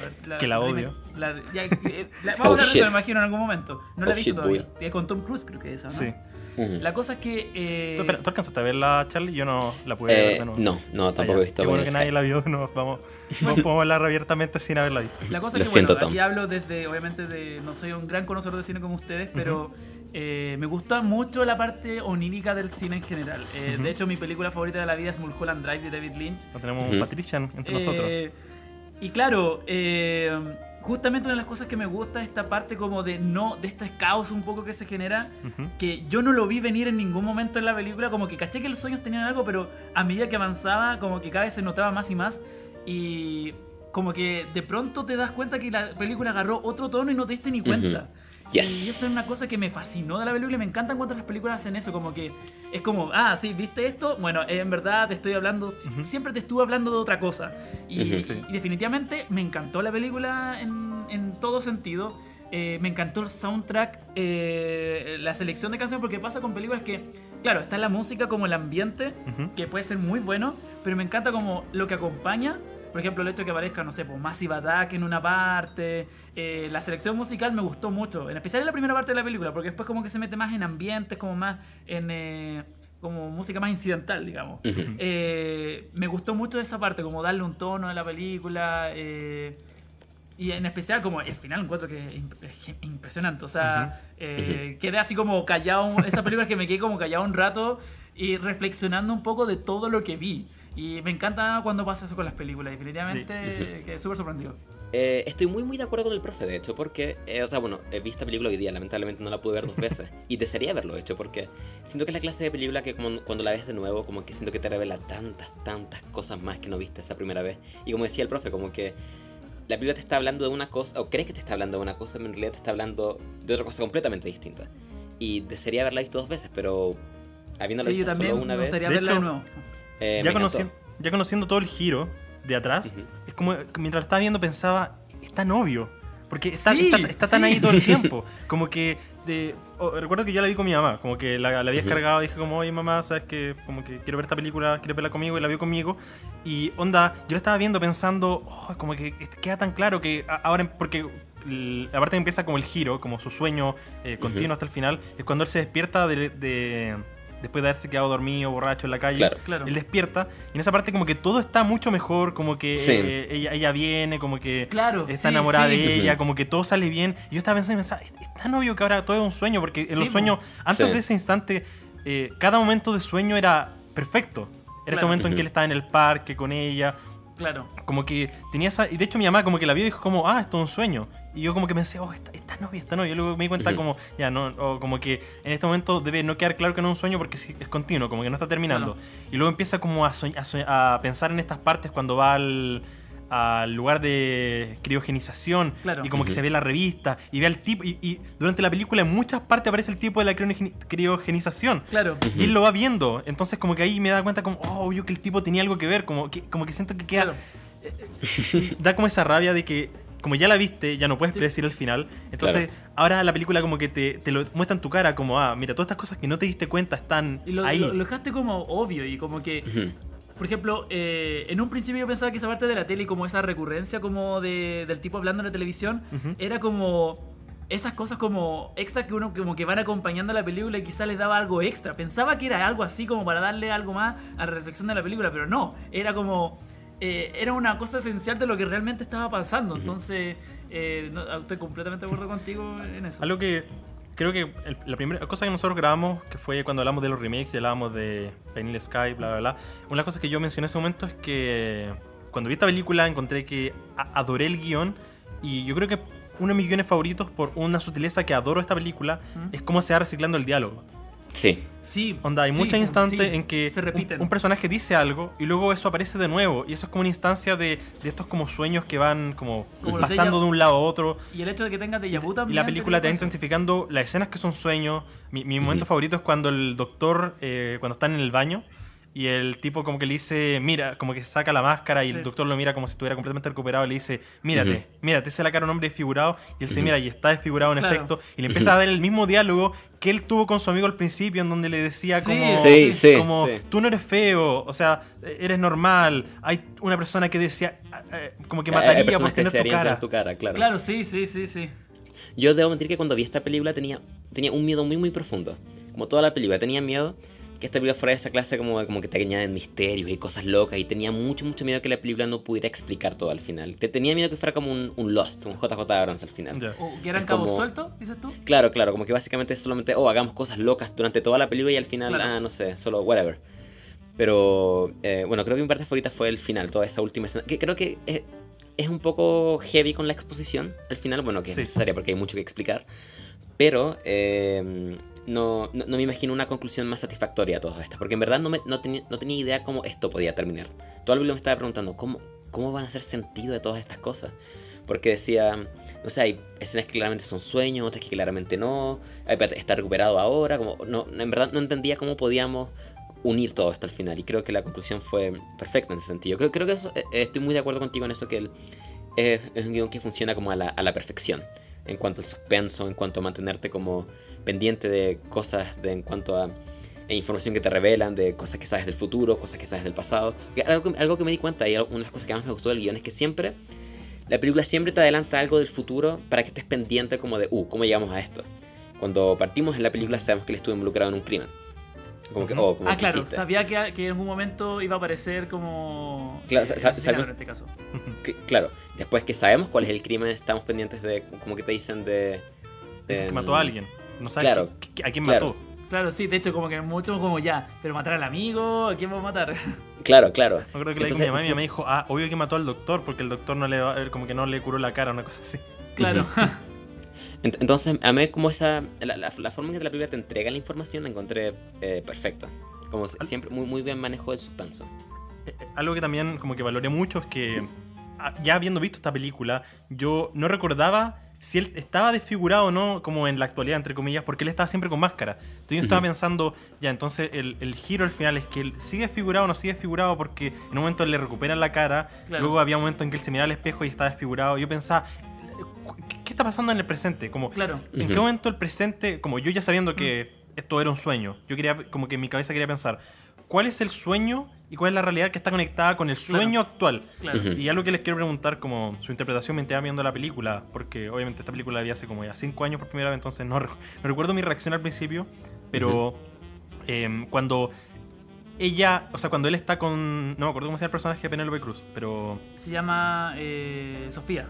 Sofía. Sofía. Cuando él está con y la Sofía. otra se llama Nuria. Y resulta que Sofía en verdad es Nuria. O. No sé si en verdad, pero como que eh, el, personaje de Sofía tiene el cuerpo de Nuria y él está como paranoico. Me gustaría saber qué, qué estaban pensando en ese momento. Como, ¿Cuál era su teoría de lo que iba a estar ocurriendo? Porque es un momento en que ya como que obviamente tiene que haber algo onírico, A- algo simbólico pasando. pasando. Como que no puede ser ya O como sea, lo que está pasando yo- lo que ocurre en la vida real. O sea, como que yo eh, no estaba pensando que estábamos dentro de un sueño. Yo estaba pensando de que estamos netamente en la mente de una persona psicótica. O sea, como Yes, que- Ah, como que él la estuvo yo. Claro, como que fue una. Yo pensaba de que el plot twist era como de que fue una confusión de él todo el tiempo. Y que el plot twist era que él estaba imaginando otra cosa y que en algún momento al final te iba como a reordenar eso. Como todo lo que él había entendido en verdad era otra cosa, como que todo fue otro tipo de, de- de ilusión. No pensé de que era como parte de, de una pesadilla, en cierta Ujú. forma. Yo, Eh, muy, esa fue mi reacción. ujú. Yo muy, muy similar, esta- como que aún estaba pensando que esto era como solo un drama, o, o un thriller como a lo más. Porque aún no, no, no podía ver nada de ciencia ficción como en el, Sí. en el futuro. Y creo que eso me mantenía mis expectativas muy en el sentido de, ah, él tiene una enfermedad mental, como que al- algo está pasando con su mente, como que pe- pensaba que toda la película se trataba como de él lentamente como perdiendo su mente por una enfermedad quizás. Sí, yo también Porque está- pensaba está- lo mismo. estaba muy al lado de la, de la enfermedad. Y que estaba en psiquiátrico como que ya tuvo este como explote de violencia. Y por eso lo encerraron y él va a estar como... O sea, me, me imaginaba perfecto al final como... No, pero es real. Pero es como un comentario sobre cómo las personas locas en realidad para ellos, ellos mismos, no están locas. Y pensaba que la película era como la realidad vista desde el punto de vista de una persona loca que para ellos como que no... to- Todo luce extraño pero normal para ellos. Oye, Y, eh, una, eh, disculpa, una cosa que como que me dejó así como marcando ocupado era como es el rol del psicólogo, el del que el Sí. del terapeuta, que en un momento era como yo sentía que era, que era en principio una persona que lo iba a ayudar, como que le iba como a dar la luz un poco, de darle el orden a todo esto, y era como una un era finalmente como que el al final se revela como que era un sujeto más que él mismo creó como para para suplir cierta idea. Entonces, y que tampoco, el mismo personaje tampoco se lo creía de sí mismo. Entonces, eh, eso, eso, eso también me voló mucho la cabeza. Al- Ujú. Algo que, bueno, como no vieron Vanilla Sky, pero una cosa que yo detesto de Vanilla Sky, que como que siento que... ¿Cambiaron el final o no? ¿Ah? Tengo entendido que cambiaron el final, ¿o no? Eh, oh, no recuerdo tanto. Eh, O sea, es que, eh, me metí- es que después de eso me metí a YouTube como a ver ideas y tengo entendido que parece que el final, como que el tono del final es diferente. Es que es- eso, Ujú. lo que me molesta de Vanilla Sky, es que algo que yo adoro de esta película, como uno de mis aspectos favoritos, es que es, un- es ciencia ficción, pero es ciencia ficción a muy baja escala. No es con efectos visuales, es una ciencia Claro. ficción que solo es ciencia ficción por el contexto, porque Como- tienes un personaje que, que ha criogenizado por 150 años, pero fuera de eso, todo lo artístico, todo lo estético, es, es un drama, entre comillas, que tiene Claro. estos elementos de ciencia ficción.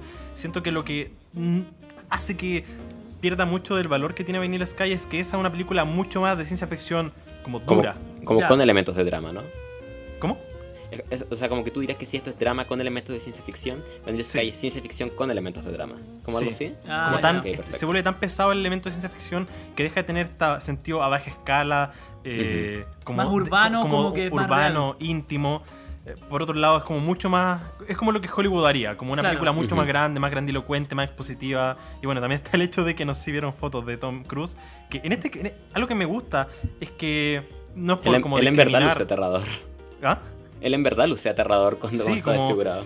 Sí, Como, como que uno quiere empatizar, o, o sea, uno empatiza con él, pero como que uno no quiere ser hipócrita. Onda, si yo viera una persona así en la calle, como que me voltearía como a verla. Claro, claro. Como que hay ciertos prejuicios que uno puede ver aplicando con este tipo de gente. Y uno se Claro. puede imaginar a este tipo de persona viviendo una vida muy complicada. En el caso de Tom Claro. Cruise, como que ya tiene como una cicatriz y se le cae un poco el ojo. Es, co- es como que tiene una, una desfiguración, entre comillas. Pero un tipo que yo me puedo imaginar viviendo una vida relativamente normal. Yo de verdad Claro. me puedo ver a César, en este caso, viviendo un infierno. Como que yo me lo puedo ver empujado al suicidio, ya está como realidad alterna, esta realidad virtual. Eh, como que siento que es mucho más creíble. como que entiendo quizás un poco más la decisión de César.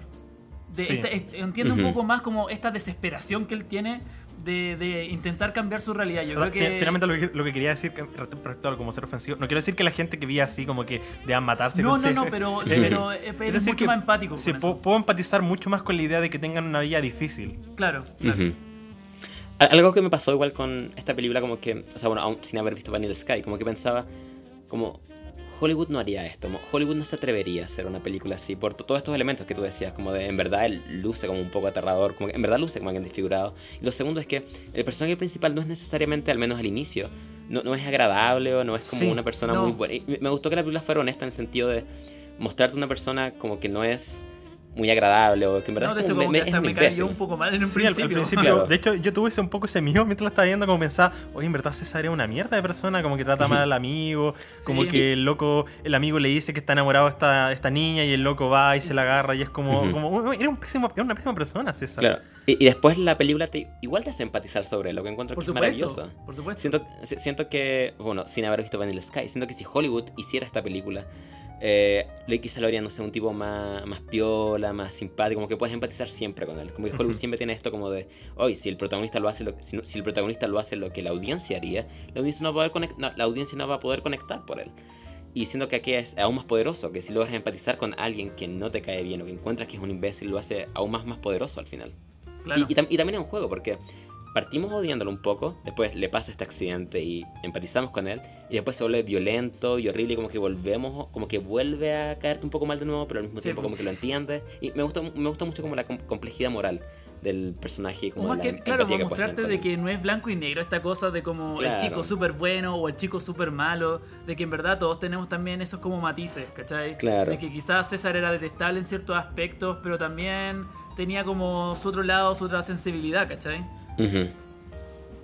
Algo que, no sé, una cosa que de verdad adoro esta película es su uso de locación. En el sentido en que la película es en Madrid. Y tú, yo siento que en Madrid es un cliché, el cliché más grande que la gente dice cuando son estas películas como que giran en torno a locaciones como la ciudad se siente como un personaje. Pero verdad, onda, la primera escena de la película cuando él está eh, caminando por el centro de Madrid y está todo vacío, yo siento que te da esa sensación de... Extraño ¿Cómo, porque... ¿Cómo lo grabaron? O sea, ¿cómo lograron Hay, eso? hay una sensación, hay una sensación de, de paranoia y al mismo tiempo es como el loco está solo. Es, eh, no sé, es como tan desolador, tan. eh, hay, hay instantes en que yo de verdad siento que la película es muy aterradora. Sí. Eh, es casi un filme Sí. de horror en cierto instante. Onda, particularmente la escena donde está en, el, en la disco y el loco está con esta máscara y empieza como a volverse muy desagradable, a ser pesado con, con Sofía y tiene como la máscara Sí, detrás. Y es esa, como, esa parte, esa parte la encontré genial, cuando empieza como esa doble cara, Sí. eh, esa toma la encontré espectacular. Ujú. No Me sé, a- a- dijiste al principio algo de que en, en esa escena aparece. En una escena que está en, en la disco, creo, que- no, Sí. creo, creo que no es esa, creo que es la siguiente. Que suena un. En esa escena de la disco suena más sí, Attack. suena a Massive Attack, Sí. está usando una canción donde dicen constantemente como Wake Up, Wake Sí, Up. sí. Y eso, Ujú. adoro ese uso como sutil. eh, Es sutil en el sentido que es música que se escucharía en una disco, Claro. pero la letra te está diciendo como. Algo de, de la película. Sí. Sí, definitivamente. eh, Oye, ahora que lo dices, no, no me había dado cuenta.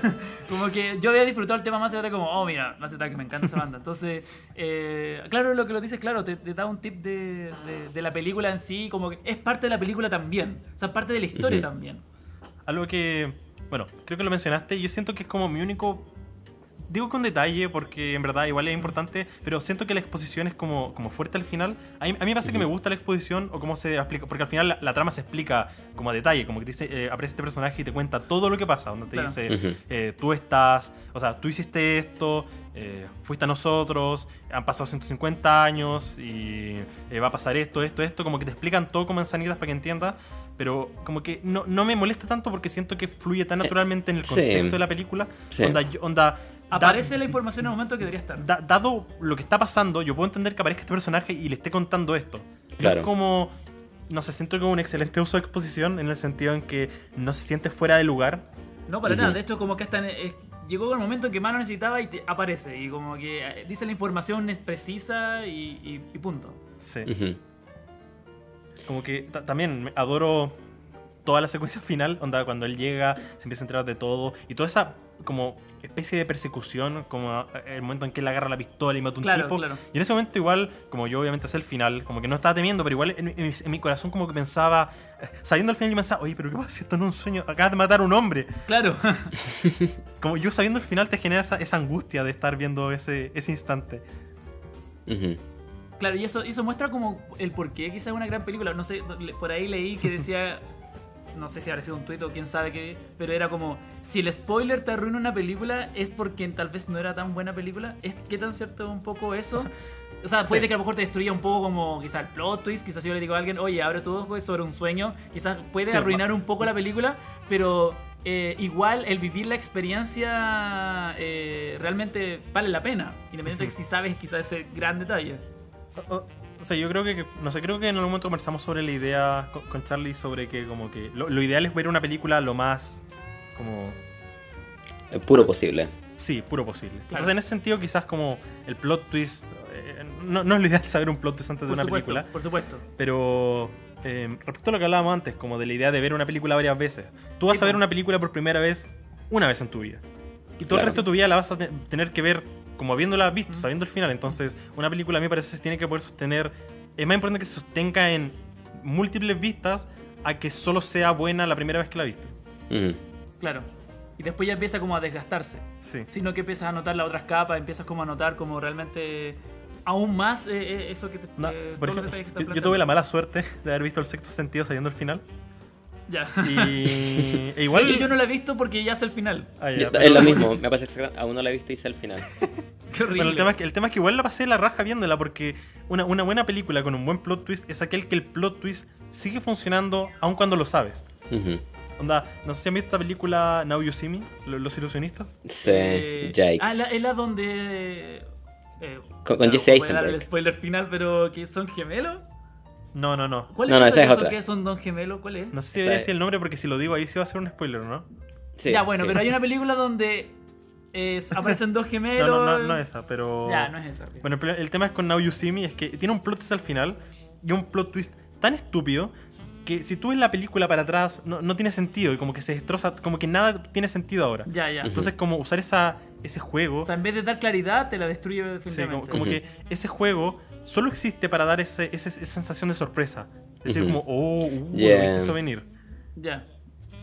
Pero una película como Abre los Ojos que realmente adoro, yo creo que una de mis películas favoritas, eh, tiene esa, esa magia de que la puedes ver múltiples veces y seguir dándote cuenta de detalles, seguir como sorprendiéndote de cosas. Y de hecho hay momentos en que yo la veía y yo no, yo, yo no sabía cuándo había, estábamos en un sueño y cuándo no, como que eso encuentro Sí, que es más toda- fantástico. De hecho, Nunca se vuelve del todo claro cuándo estás viendo de un hecho, sueño y cuándo hecho está la yo vida creo real. que tendrías que verla muchas veces como para tener total claridad de qué- cuál es y qué no, porque hay muchas cosas pasando, hay muchas idas, como tú decías antes, idas como al pasado, entonces como mucho como de recordar, entonces eh, ese como también desorden en, en la hora de desarrollarse la Ujú. película lo hace todo incluso más difícil.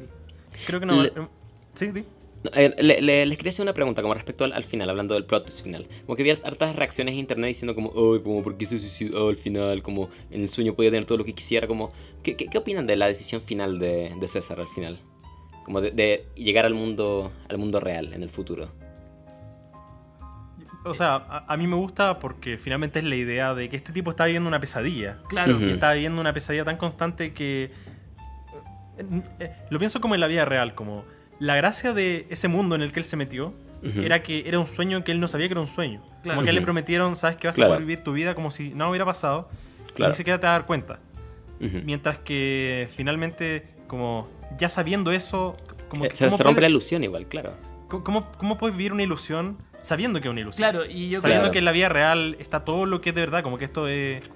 Como que creo que es igual es, un- es parte del- de la moral ambigua que la película intenta mostrar, como vale la pena más un, sueño como bonito o la realidad como, como la, dura realidad o una ilusión Yo bonita. creo que como el tipo la pasó ya tan mal en una ilusión, yo creo que no, no prefería no bancarse eso de nuevo por muy bonito que sea. Y al mismo tiempo como que también le sirve quizás como al personaje principal como para sanar todo eso eh, y dejarlo como bien como en paz. Eh, por eso mismo encontré muy significativo que apareciera el mejor amigo y, y Sofía. Pelayo se llama el mejor amigo. Pelayo el mejor amigo. Sí, me, me da acuerdo- me el acuerdo- nombre. me acuerdo- sí, también me encuentro con un nombre tan, tan extraño así como al Pelayo. Claro. Eh, Eh, sí, sí. entonces eso, pues como que en- respondiendo a la pregunta, como que definitivamente me gustó el hecho que tomara esa decisión.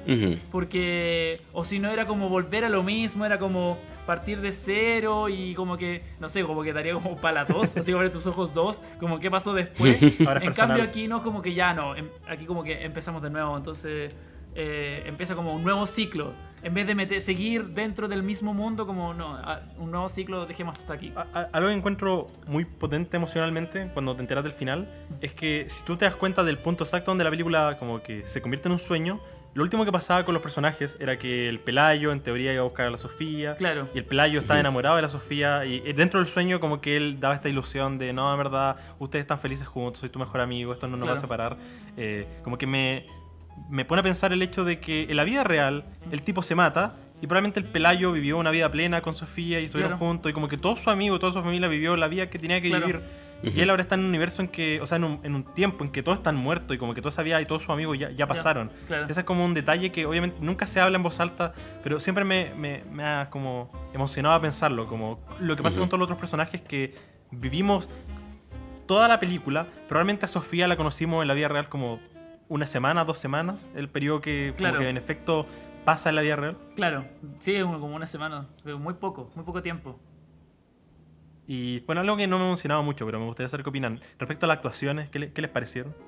Eh, Mm, Muy- es que mucha, nunca hago mucha opinión sobre actuaciones, como que no muchas veces critico cine, eh, pero eh, supongo que gran parte de la crítica de una actuación es como la credibilidad de- del Sí. personaje y como, como que tanto uno eh, siente el personaje. Ahora, por ejemplo, el la personaje de Nuria, la, la niña loca, como que me daba más risa que como que como encontrar aterradora, así como una una tipa loca obsesionada, como que me daba un poco como como que encontraba como extraño, ex- extravagante el personaje, que claro, que después se torna poco más como más pesadilla, pero en general las actuaciones así como de César, de, del amigo, creo que el amigo estuvo bien y también Pen- Penélope Cruz también. Ahora, eh, ella como que el, el rol de ella lo encontré igual interesante, como cómo aparece ella como un poco misteriosa. eh, eh, la parte, por ejemplo, encontré muy interesante la parte donde ella hace de mimo ¿Ya? Ujú. y todo eso, esa, esa secuencia la encontré súper interesante, bajo la lluvia, todo eso. Esa parte la encontré, esa parte me gustó bastante. A mí algo que me... Bueno, primero quiero escuchar tu opinión, Charlie. Em, oh, me parecieron buenas las actuaciones, no sé si tengo nada particularmente negativo decir de alguien en específico. Siento que el delivery de ciertas líneas como que... Sí, eso, o sea, eso. igual puede que sea como el acento español, quizás como que... O sea, no quiero decir que quizás en España se habla distinto, pero... Siento que el delivery de ciertas líneas se me hizo como muy falso, pero eh, como en líneas muy muy específicas. Nada como para decir, la- este actor actuó mal. Pero al Sí. menos en cuanto a lo que decía el profe, como que igual me compré estos personajes. Me compré como que eh, César existe y Sofía existe y el Pelayo existe y son como personas con, con sus personalidades y con sus mundos. Como que en, en ningún momento vi al actor detrás, o no, no, no, no vi a alguien Sí. pretendiendo ser. Quizás con Penélope Cruz un poco más porque ella es tan reconocible, tiene una cara tan, tan que hemos visto en todo- todos lados, Sí. toda nuestra vida. Pero fuera de eso, nada, nada particularmente extraordinario. O sea, me gustó mucho el terapeuta, creo que él es mi actor favorito en la película. Creo que da la Sí. mejor interpretación Sí. probablemente. Pero nada, o sea, quizás nada particularmente excelente como para un Oscar, pero nada, nada malo tampoco. Eh, Claro, le- sirve la película, es correcto. hicieron sí. muy bien su pega.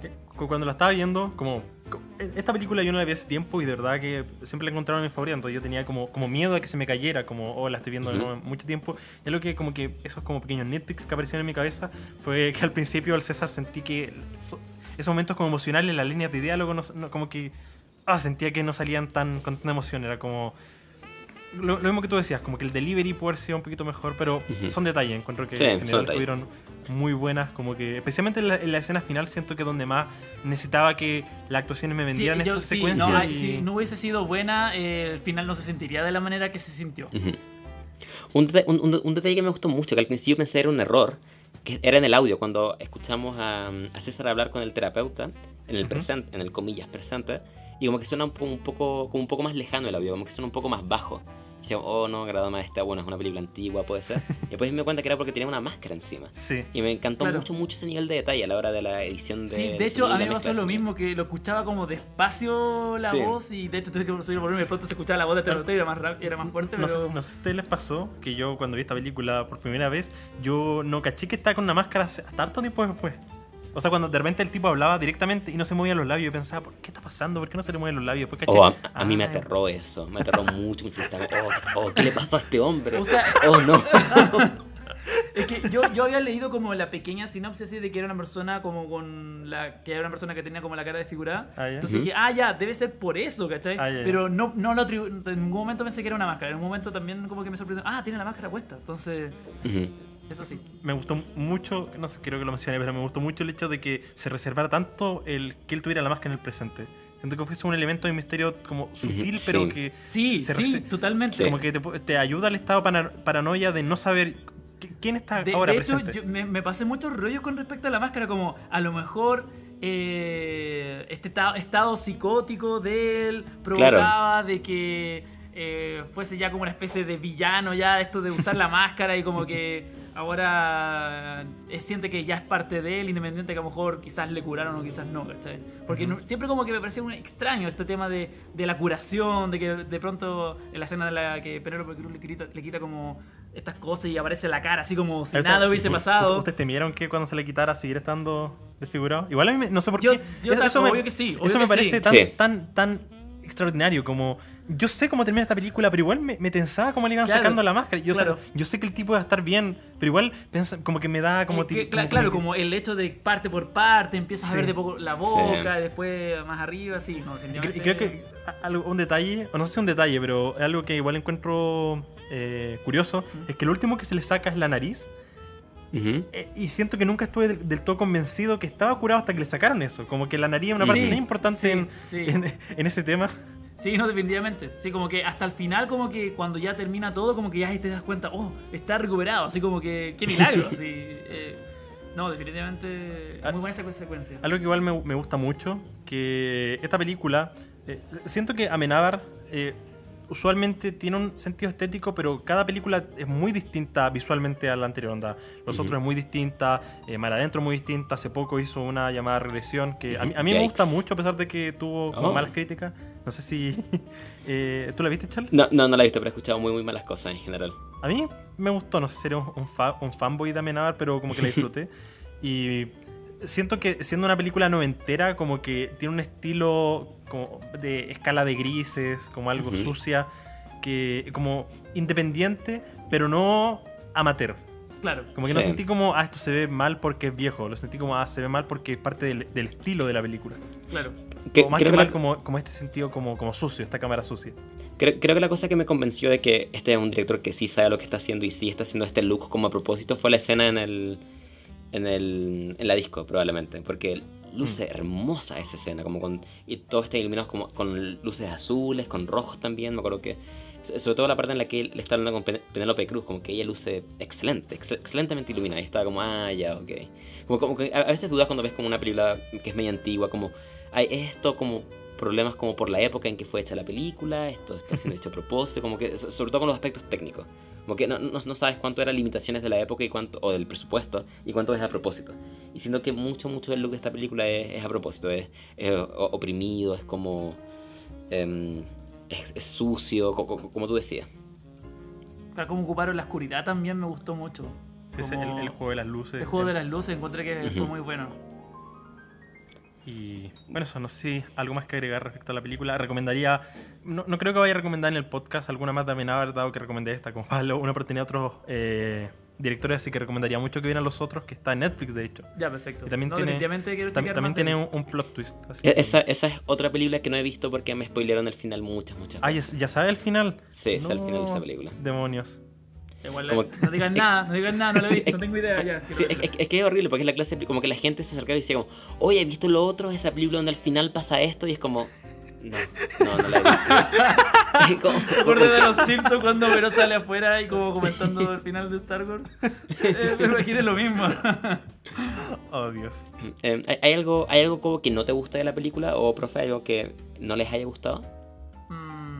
Yo siento- bueno, creo que dije mis, mis pequeños detalles con la película son por un lado estas escenas de delivery y no sé, creo que quizás es como un, podría considerarlo como objetivamente un error toda la exposición que tiene el final, pero no sé, como que perso- muy personalmente no me afectó ese nivel de exposición.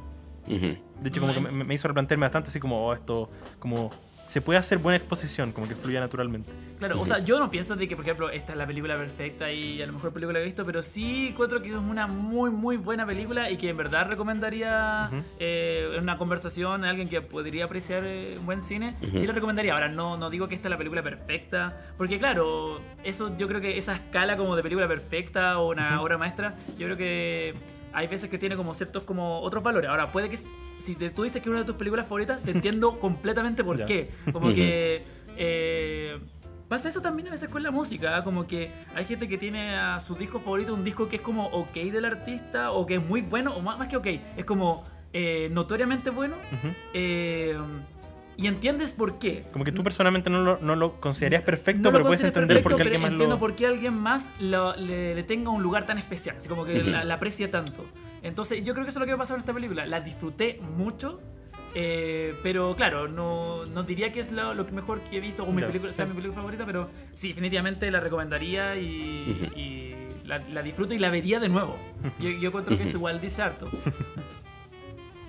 Excelente, muy muy bien.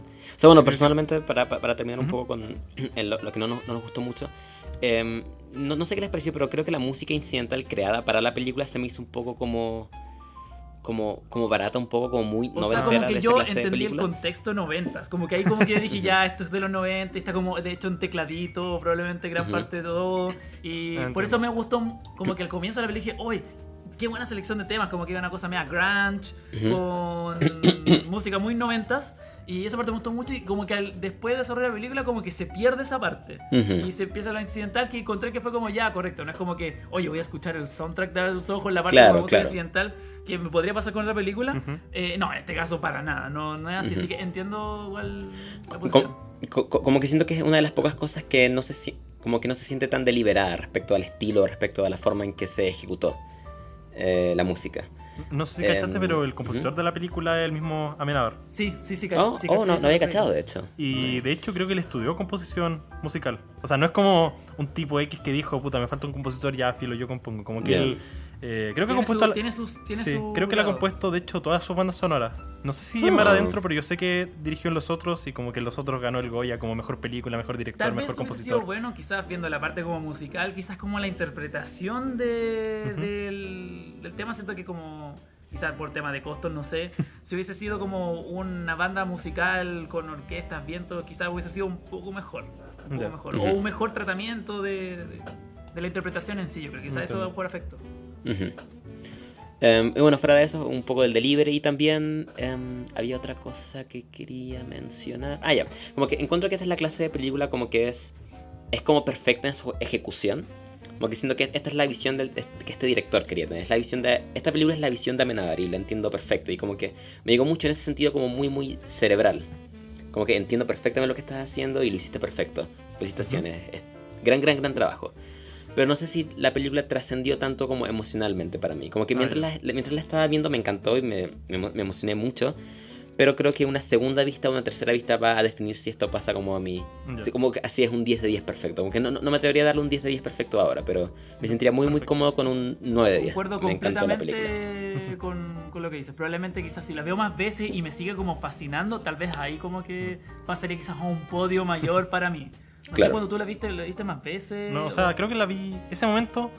Eh, quedé fascinado. No, no, no, no recuerdo cuándo fue la última vez que la vi después de la primera, pero. eh, como que ya la adoraba desde la primera. Como Ya, que la primera. Igual, no sé, era chico. Como que. esas películas que las viste en el momento correcto de tu vida Sí. que, Es que te que te marcaron. impactaron. es que claro, que, es que justamente por eso lo entiendo, porque entiendo de que como que te marcó un momento y que claro, eh, significa mucho para uno y ahí es donde viene la emocionalidad un poco de, de uno al apreciar arte o criticar arte, es que significa mucho para ti por el momento en que la viste, Sí. eh, cómo de alguna forma trascendió y quizás como te abrió como el horizonte hacia otras cosas. Entonces, Ujú. eso, es lo- eso es lo genial de igual de, de hablar de, de cine o de música, de lo que sea, que puedes compartir esto, ¿cachai? Co- co- Como, bleh, perdón, como que me imagino perfectamente, no sé, el yo de. Quizás, o sea, ¿a, a- a qué edad la viste de Cobo? Como precisamente. ¿A qué edad? Como a los Ujú. 16 años. Ya, perfecto. Debe como- estar como justo en iba a decir, segun- segundo, tercero medio, de La clave. po. como, que me imagino perfectamente viendo esta película a los 15, 14, 16 años y diciendo como, Y te Wow. loco, obvio. wow, ahora Obvio. puedo abrir mis ojos. Como que Claro. me, imagino perfectam- me imagino perfectamente diciendo, eh, wow, yo quiero hacer lo que este director hizo. Como, quiero hacer esto. Como que, que quiero contar historias así, quiero como volarle a la gente a otras personas contando historias. Y me parece Claro, muy, muy o, inspirador en ese sentido. o, o el hecho de, quizás te pasó a ti como eh, empezar como ya a meterse de lleno, como al hecho de apreciar, quizás, Sí. sí, porque a Ujú. veces pasa con eh, películas como que te abren el gusto a apreciar más cine Sí. como a ya meterse de lleno, como pasa con discos como que, no, este disco como que me abrió un portal a esto de empezar a escuchar música, a buscar discos, etcétera. Yo, yo creo que, o sea, bueno, fuera de como los aspectos simbólicos, eh, esta película y ver todo sobre tu madre a mí me hizo fascinarme mucho por el cine español. Yo, soy un- yo, yo creo que después de, no sé, como cine occidental, Estados Unidos, eh, Inglaterra, yo creo que el cine español es como mi cine extranjero, para decirlo favorito. Onda. Adoro a Amenábar, adoro a Almodóvar, creo que hay fantásticos cineastas saliendo de ahí. Nunca he visto de Almodóvar, nada, nada, sí, nada. Yo, yo, de, yo, de hecho vi lo primero de Almodóvar por recomendación del Cobo en uno de los podcasts, que era la de... mm, Maravilloso. eh, ¿Cuál? Te- todo- eh, eh, conozco el título esa de... eh, mujeres desesperadas, mujeres, algo... Ay, lo olvidé. todo No, sobre- todo sobre tu madre, creo Sí, que esa, esa, esa es la, sí. cacho, la cacho que existe, pero Esa, nunca esa la es como mi favorita, pero en ese momento no la recomendé porque dije, oh, es como la, la más mainstream, así que Sí, quiero, pues, es recomendar una, quiero sí. recomendar una que sea un poquito más indie, que era Mujeres al borde de un ataque de nervios. esa misma. ya. ¿Tú dices Pero que parta por esa? Eh, o sea, depende, es que esa es como más, más vieja, como más... eh, no sé, a mi parecer es espectacular, pero igual yo creo que todo sobre tu madre es un excelente lugar donde partir porque... ¡mua! ¡mua! ¡mua! ¡mua! Excelente. Eh, Entonces bueno, iré a ¿qué por ella. ¿Con qué, con qué? No sé si el, el profe, el profe se va a aventurar con una nota. Creo que tú abandonaste las notas en algún momento en Sí, tu canal, ¿o ¿no? pero si tuviese que dar una nota a esta película sería 8 de 10. Ya, perfecto. Nice. Para mí esto es un, un, un 10. Niche. Pensé que, o sea, en un momento pensé que no iba a llegar al 10, pero, pero me voy por el 10. Creo que es perfecta, de mi película favorita y, y se queda ahí. Eh, para mí es un 9 de 10 y podría cambiar en el futuro, cuando la vea de nuevo, que espero hacerlo pronto también. Es, es como esa clase de película como que una vez que la ves como que quiero mostrársela a muchas otras personas. Es como, Sí. uh, como ver cómo reaccionan a los giros y todo eso. Es como, Sí, sí, de hecho, de hecho pens- pensaba lo mismo cuando terminé la película. Hoy tengo que contar esta película a mucha gente. Ujú. Eh, y eso dice mucho, porque pasan películas como que he estado tratando de ver mucho clásico últimamente, Ujú. eh, pero hay películas, no sé si les pasa a ustedes, como que la viste, la disfrutaste, pero no sabéis si se recomendarla a cualquier Sí. persona. Sí. Como que. Por ejemplo, vi la otra vez, por primera vez en la vida, Apocalypse Now. Ujú. ¿Ya? Y claro, disfruté la película, pero es súper densa y súper larga. Y eh, no se la recomendaría a cualquier persona, para Oye, a nada. mí, Sí. hablando, hablando de que habías dicho que Mulholland Drive es tu película favorita, y la primera vez que la vi, me, me encantó, pero fue como una pesadilla. Y dije, no, como- como no, no sé si podría recomendarla ver. algo, Como que. Yo se la recomiendo a todo el mundo justamente para como que vivan esa pesadilla. Como, que es de esas películas que la paso tan mal viéndolas. Sí, ¿no? Como que. que, que- eso, como que no, no. mm, Siento que es como la anti-recomendación. Sí. De- O sea, yo la recomiendo no porque eh, como eh, dármela así como no conozco mucho de cine porque no pretendo para nada pero definitivamente lo que me hizo sentir esa película jamás lo había Entiendo. vivido con una película Ujú. jamás Te entiendo como que encontraba no la película es buena así como el Fede pero aquí como que sentí que viví una experiencia y, y un montón de capas y un montón de cosas entonces como que por eso es tan significativa para mí al menos Yo debo confesarles algo, nunca he visto Mulholland Drive, pero espero, ¿O no? siempre he querido, es como está esa como ¿O no? eh, arriba, como, ay, como vergüenzas que no, nunca he he dicho, visto. no he dicho ningún spoiler de la película solamente No. he dicho No, que es sí. onírica pero Sí. nada No, más no, sí, sí. Ya, ya, lo dejo hasta ahí entonces. Yo creo que de hecho no he visto tanto de David Lynch. Soy un, un muy basic bitch Ya. en, en- en David Lynch. Pucha, yo soy súper fanboy, la verdad. Eh, como que he no he visto todas, todas las películas, me faltan todavía, pero soy fanático de Twin Peaks, siempre lo saco Ujú. así como... eh, igual me pasa a veces que el fandom como que lo odio también un poco, porque no sé, como que hay algo, hay algo como que no, no, me, no me convence mucho, pero definitivamente soy súper fan y que igual lo otro que igual a veces me aleja de Lynch, eh, en el sentido de también el fandom, de que sobreanalizan ya demasiado que Mm, llega a un punto de arruinarme mi percepción de, de la película, como que empiezan a analizar del análisis del análisis y es como ya too much, entonces como que Ujú. trato de ya no leer más como o ver más, antes como que me dio un momento de ver mucho análisis de la tercera temporada porque fue muy densa, en especial el final. Ujú. Entonces, como que ya ver tanto, como que en verdad ya me saturó mucho. Me saturó mucho. Hay veces como que es bacán hablar de cine o de, y eh, sacar, sacar el rollo a la película, lo encuentro genial. Pero llega un momento que satura un poco y ya, ya te destruye un poco ya la, la experiencia. No, es real, es, es real eso. Como que está, por un lado están estos tipos como que escriben un párrafo a lo más como sobre una película y está esta gente Claro. como que ve cosas y ve cada cuadro y es como... No sé cómo lo hacen, la A- a- verdad. amigo, estás imaginando la mitad de estas cosas. Hay, hay un documental súper bueno que recomiendo mucho. O sea, no es muy bueno, pero lo recomiendo como por lo que representa, que se llama Habitación 237, que es sobre el resplandor. Y es como. es Ah, sí la conozco, sí la solo conozco. sobre teorías conspirativas del resplandor. Y la Sí, mitad. sobre es lo de la NASA y todo eso, lo del viaje a la luna, ¿no? Y claro, y la mitad es gente, gente absolutamente rayada y gente muy. que no, no- no sé, como que, que- qué tienes que hacer con tu vida para analizar cada cuadro del resplandor y en este documental. Es como, ew. Eh, De, de- de hecho, te- tengo, tengo recuerdos de un profesor que en la universidad, cuando estudié eh, audiovisual, eh, bueno, el ramo se llama análisis de cine igual, pero est- estaba enfermo ese tipo, como que en verdad veía cosas que Nadie me- me- veía. nadie, nadie más veía y era como... oh, Dios. Y, y el problema es porque era esta clase de profe como que te decía, porque yo interpreto esto de esta película, esto es cierto. Y como que Sí, no dejaba eso- otras interpretaciones también. Y es como, ah, como- yo legítimamente tenía muchas ganas de decirle como, "Es- no, no, no, profe, esto, es- esto no es así. Lo siento, lo siento, profe. Como que, de hecho, para el examen de ese ramo tuvimos que ver, no sé si han visto algo de Raúl Ruiz alguna vez. Me encantaría, pero no, nunca no, lo. sí, lo- lo- conozco Yo- varias películas, pero no he visto ninguna. Yo solo he visto esta de él. Y Ah, creo ¿cuál que me hizo. eh, era eh, Días de Campo. Está en YouTube, de hecho. Ya. Y la odié tanto, tanto, tanto, tanto, tanto por culpa de este profe. Porque, como que era la. vo- Volver. Era como el estereotipo de alguien pretencioso que ama el cine europeo y el. ah, como, ay, Marvel, ay, no, eso es para gente tonta. Era esta persona hecha persona. Y era como que ¿Cómo solo. los fans? No sé si. eh, No sé qué piensan ustedes de Tarkovsky. Nunca he visto nada de Tarkovsky. Sí, yo tampoco Soy nunca he visto nada, Pero, pero, sé pero que sí- los fans son sí- así, son súper también, eh, como no, eh. soy intelectual, yo entiendo a Tarkovsky, porque nunca he visto nada de él, pero sé que las películas son como así, súper... eh, Ujú. Charlie, súper particular. te acabas de dar cuenta con, con ese estamento que acabamos de hacer, de que nunca hemos visto Tarkovsky, per- perdimos toda la credibilidad. Ah, Por sí, no, cierto, totalmente. Podemos, podemos editar esta parte. Vamos a tener comentarios diciendo, se creen que saben de cine y nunca han visto algo de Tarkov- Tarkovsky. Bueno, estoy seguro que la gente que probablemente critique eso no va a llegar a las 2 horas 48 en las que estamos ahora. Así que creo que estamos a salvo. Como, como que pasada la hora 45 estamos en territorio, territorio seguro.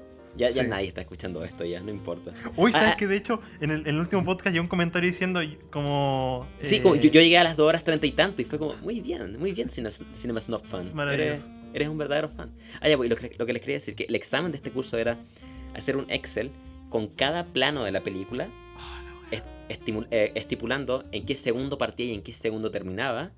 Como un- un- un- una columna con el tiempo, otra columna describiendo físicamente lo que pasaba en, la, en el plano y otra describiendo como qué interpretaciones podíamos sacar de esto.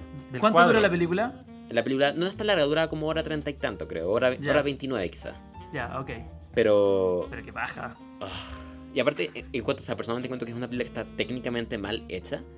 Como que, en ver- como que en verdad, no sé, un- una parte que nunca voy a olvidar es que como que la, la corrección de color cambia entre algunos planos a veces. Y estoy muy seguro que no es a propósito. Solamente la persona que estaba grabando en ese momento como que apretó un botón mal y cambió y se ve terrible. Y es como... ah. Y desde entonces como que no he podido ver nada de Ruiz. Porque solo lo asocio a este profesor. Oh, qué lata igual. O sea, en Sí. vez de un fandom, fue un profesor. Sí. Qué brígido. Yikes. Que, que como que internalizó todo ese odio. Qué brígido. Eh, igual, igual te entiendo, ¿ah? Porque, no sé, yo lo veo a mis alumnos de que odian las matemáticas porque tuvieron un profe que los traumó de por vida, en general. Entonces, entiendo que quizás te destruyeron a Raúl Ruiz por culpa de este profesor. Em, eh, eh, les recomiendo la película de la próxima semana. Tengo, tengo una, una ahí bajo la manga. A ver. La película que, bueno, y de hecho también te invito a ti, profe, a que la veas, porque tiene que ver con música. A ver. Estu- estuve pensando cuál es la película que puedo recomendar para este podcast, y aunque no necesariamente la vamos a discutir todos en el próximo capítulo, igual creo que sea interesante que todos la veamos. Se llama eh, Walk Hard, la historia de Dewey Cox. O en, en español se llama eh, Caminar Duro. Es básicamente una parodia de la Music Biopic. Como, es básicamente una parodia de Bohemian Rhapsody, pero hecha hace 10 años atrás. Como que toma todos, todos, todos los elementos que tienen todas, todas las historias como biográficas de músicos y las parodia de una manera magistral. Es como Spinal Tap. ¿Cómo, cómo? como This is Spinal Tap. ¿Han visto esa película? Spinal Sí, Tap. la cacho. No la he visto, pero la, la- Eh, Se la recomiendo caleta. es un, como un, docu- como documental es una- falso. Es un, docu- un documental falso de una supuesta banda de heavy Sí, que metal. como que parodia lo- la, la banda de metal Mm. ochenteras. Claro, claro. Entonces, ¿esto como, es, es como comedia esto? Sí, es comedia, sí, es una comedia. Ya, perfecto. Es protagonizada por John C. Reilly y producida por Judd Apatow, de hecho, así que tiene, tiene sus credenciales ahí. Muy, muy recomendada. Walk Hard. Para que la vean, llegan sus tareas. no sé si el, eh, el profe vino invitado, pero está cordialmente invitado a, a participar en futuros podcasts. Yo encantado, lo, lo he pasado bacán y me, me gustó mucho conversar, así que... A pesar, de yo- que, a pesar de que coordinar esto fue un infierno. Sí, sí, totalmente, pero sé que siempre es así.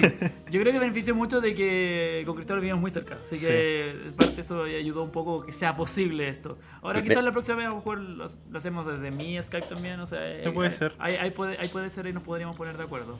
Así que no, feliz. Me, me siento muy, muy discriminado por vivir en Puente Alto, pero bueno. Lo siento. no, está bien, sí, tampoco estoy ahí. Estoy en, estoy en mi trabajo en este momento. Uh, ¿No ha llegado tu jefe? Big Boys.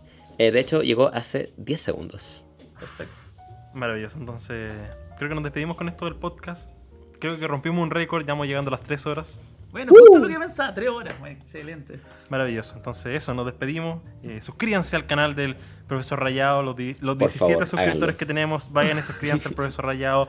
Muy buenas reseñas de música. Van a vender todo lo que necesiten de música chilena porque ahora te estáis como enfocando mucho a la música chilena, ¿no? Sí, porque... Como que, momento- como que ni me di cuenta de ese cambio hasta creo que en Instagram como alguien te lo preguntó y, y Claro, lo que como que es lo que- dijiste.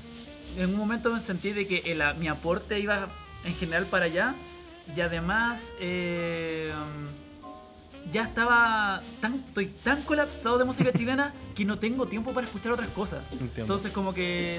Y además lo más divertido de todo es que mientras más empecé a hablar de música chilena, mejor le empezó a ir al canal. Como Bacán. que si hablaba de Foo Mm. Fighters tenía menos impacto de que si hablaba de Camila Moreno. Maravilloso. Entonces, Ah. y ese efecto como que me, me invitó a tomar la decisión y como que me gustaba más hablar de artistas chilenos al final y, y en eso estoy. Ahora, eh, probablemente este año empiece a también a hablar de material de afuera, pero especial de Latinoamérica. Así como Ujú. Argentina, eh, Perú, Brasil, lo que sea, pero, porque también encuentro que es necesario. Y nada, pues, ahora no es por una cosa así como, no, viva Chile, patria eh, o algo así.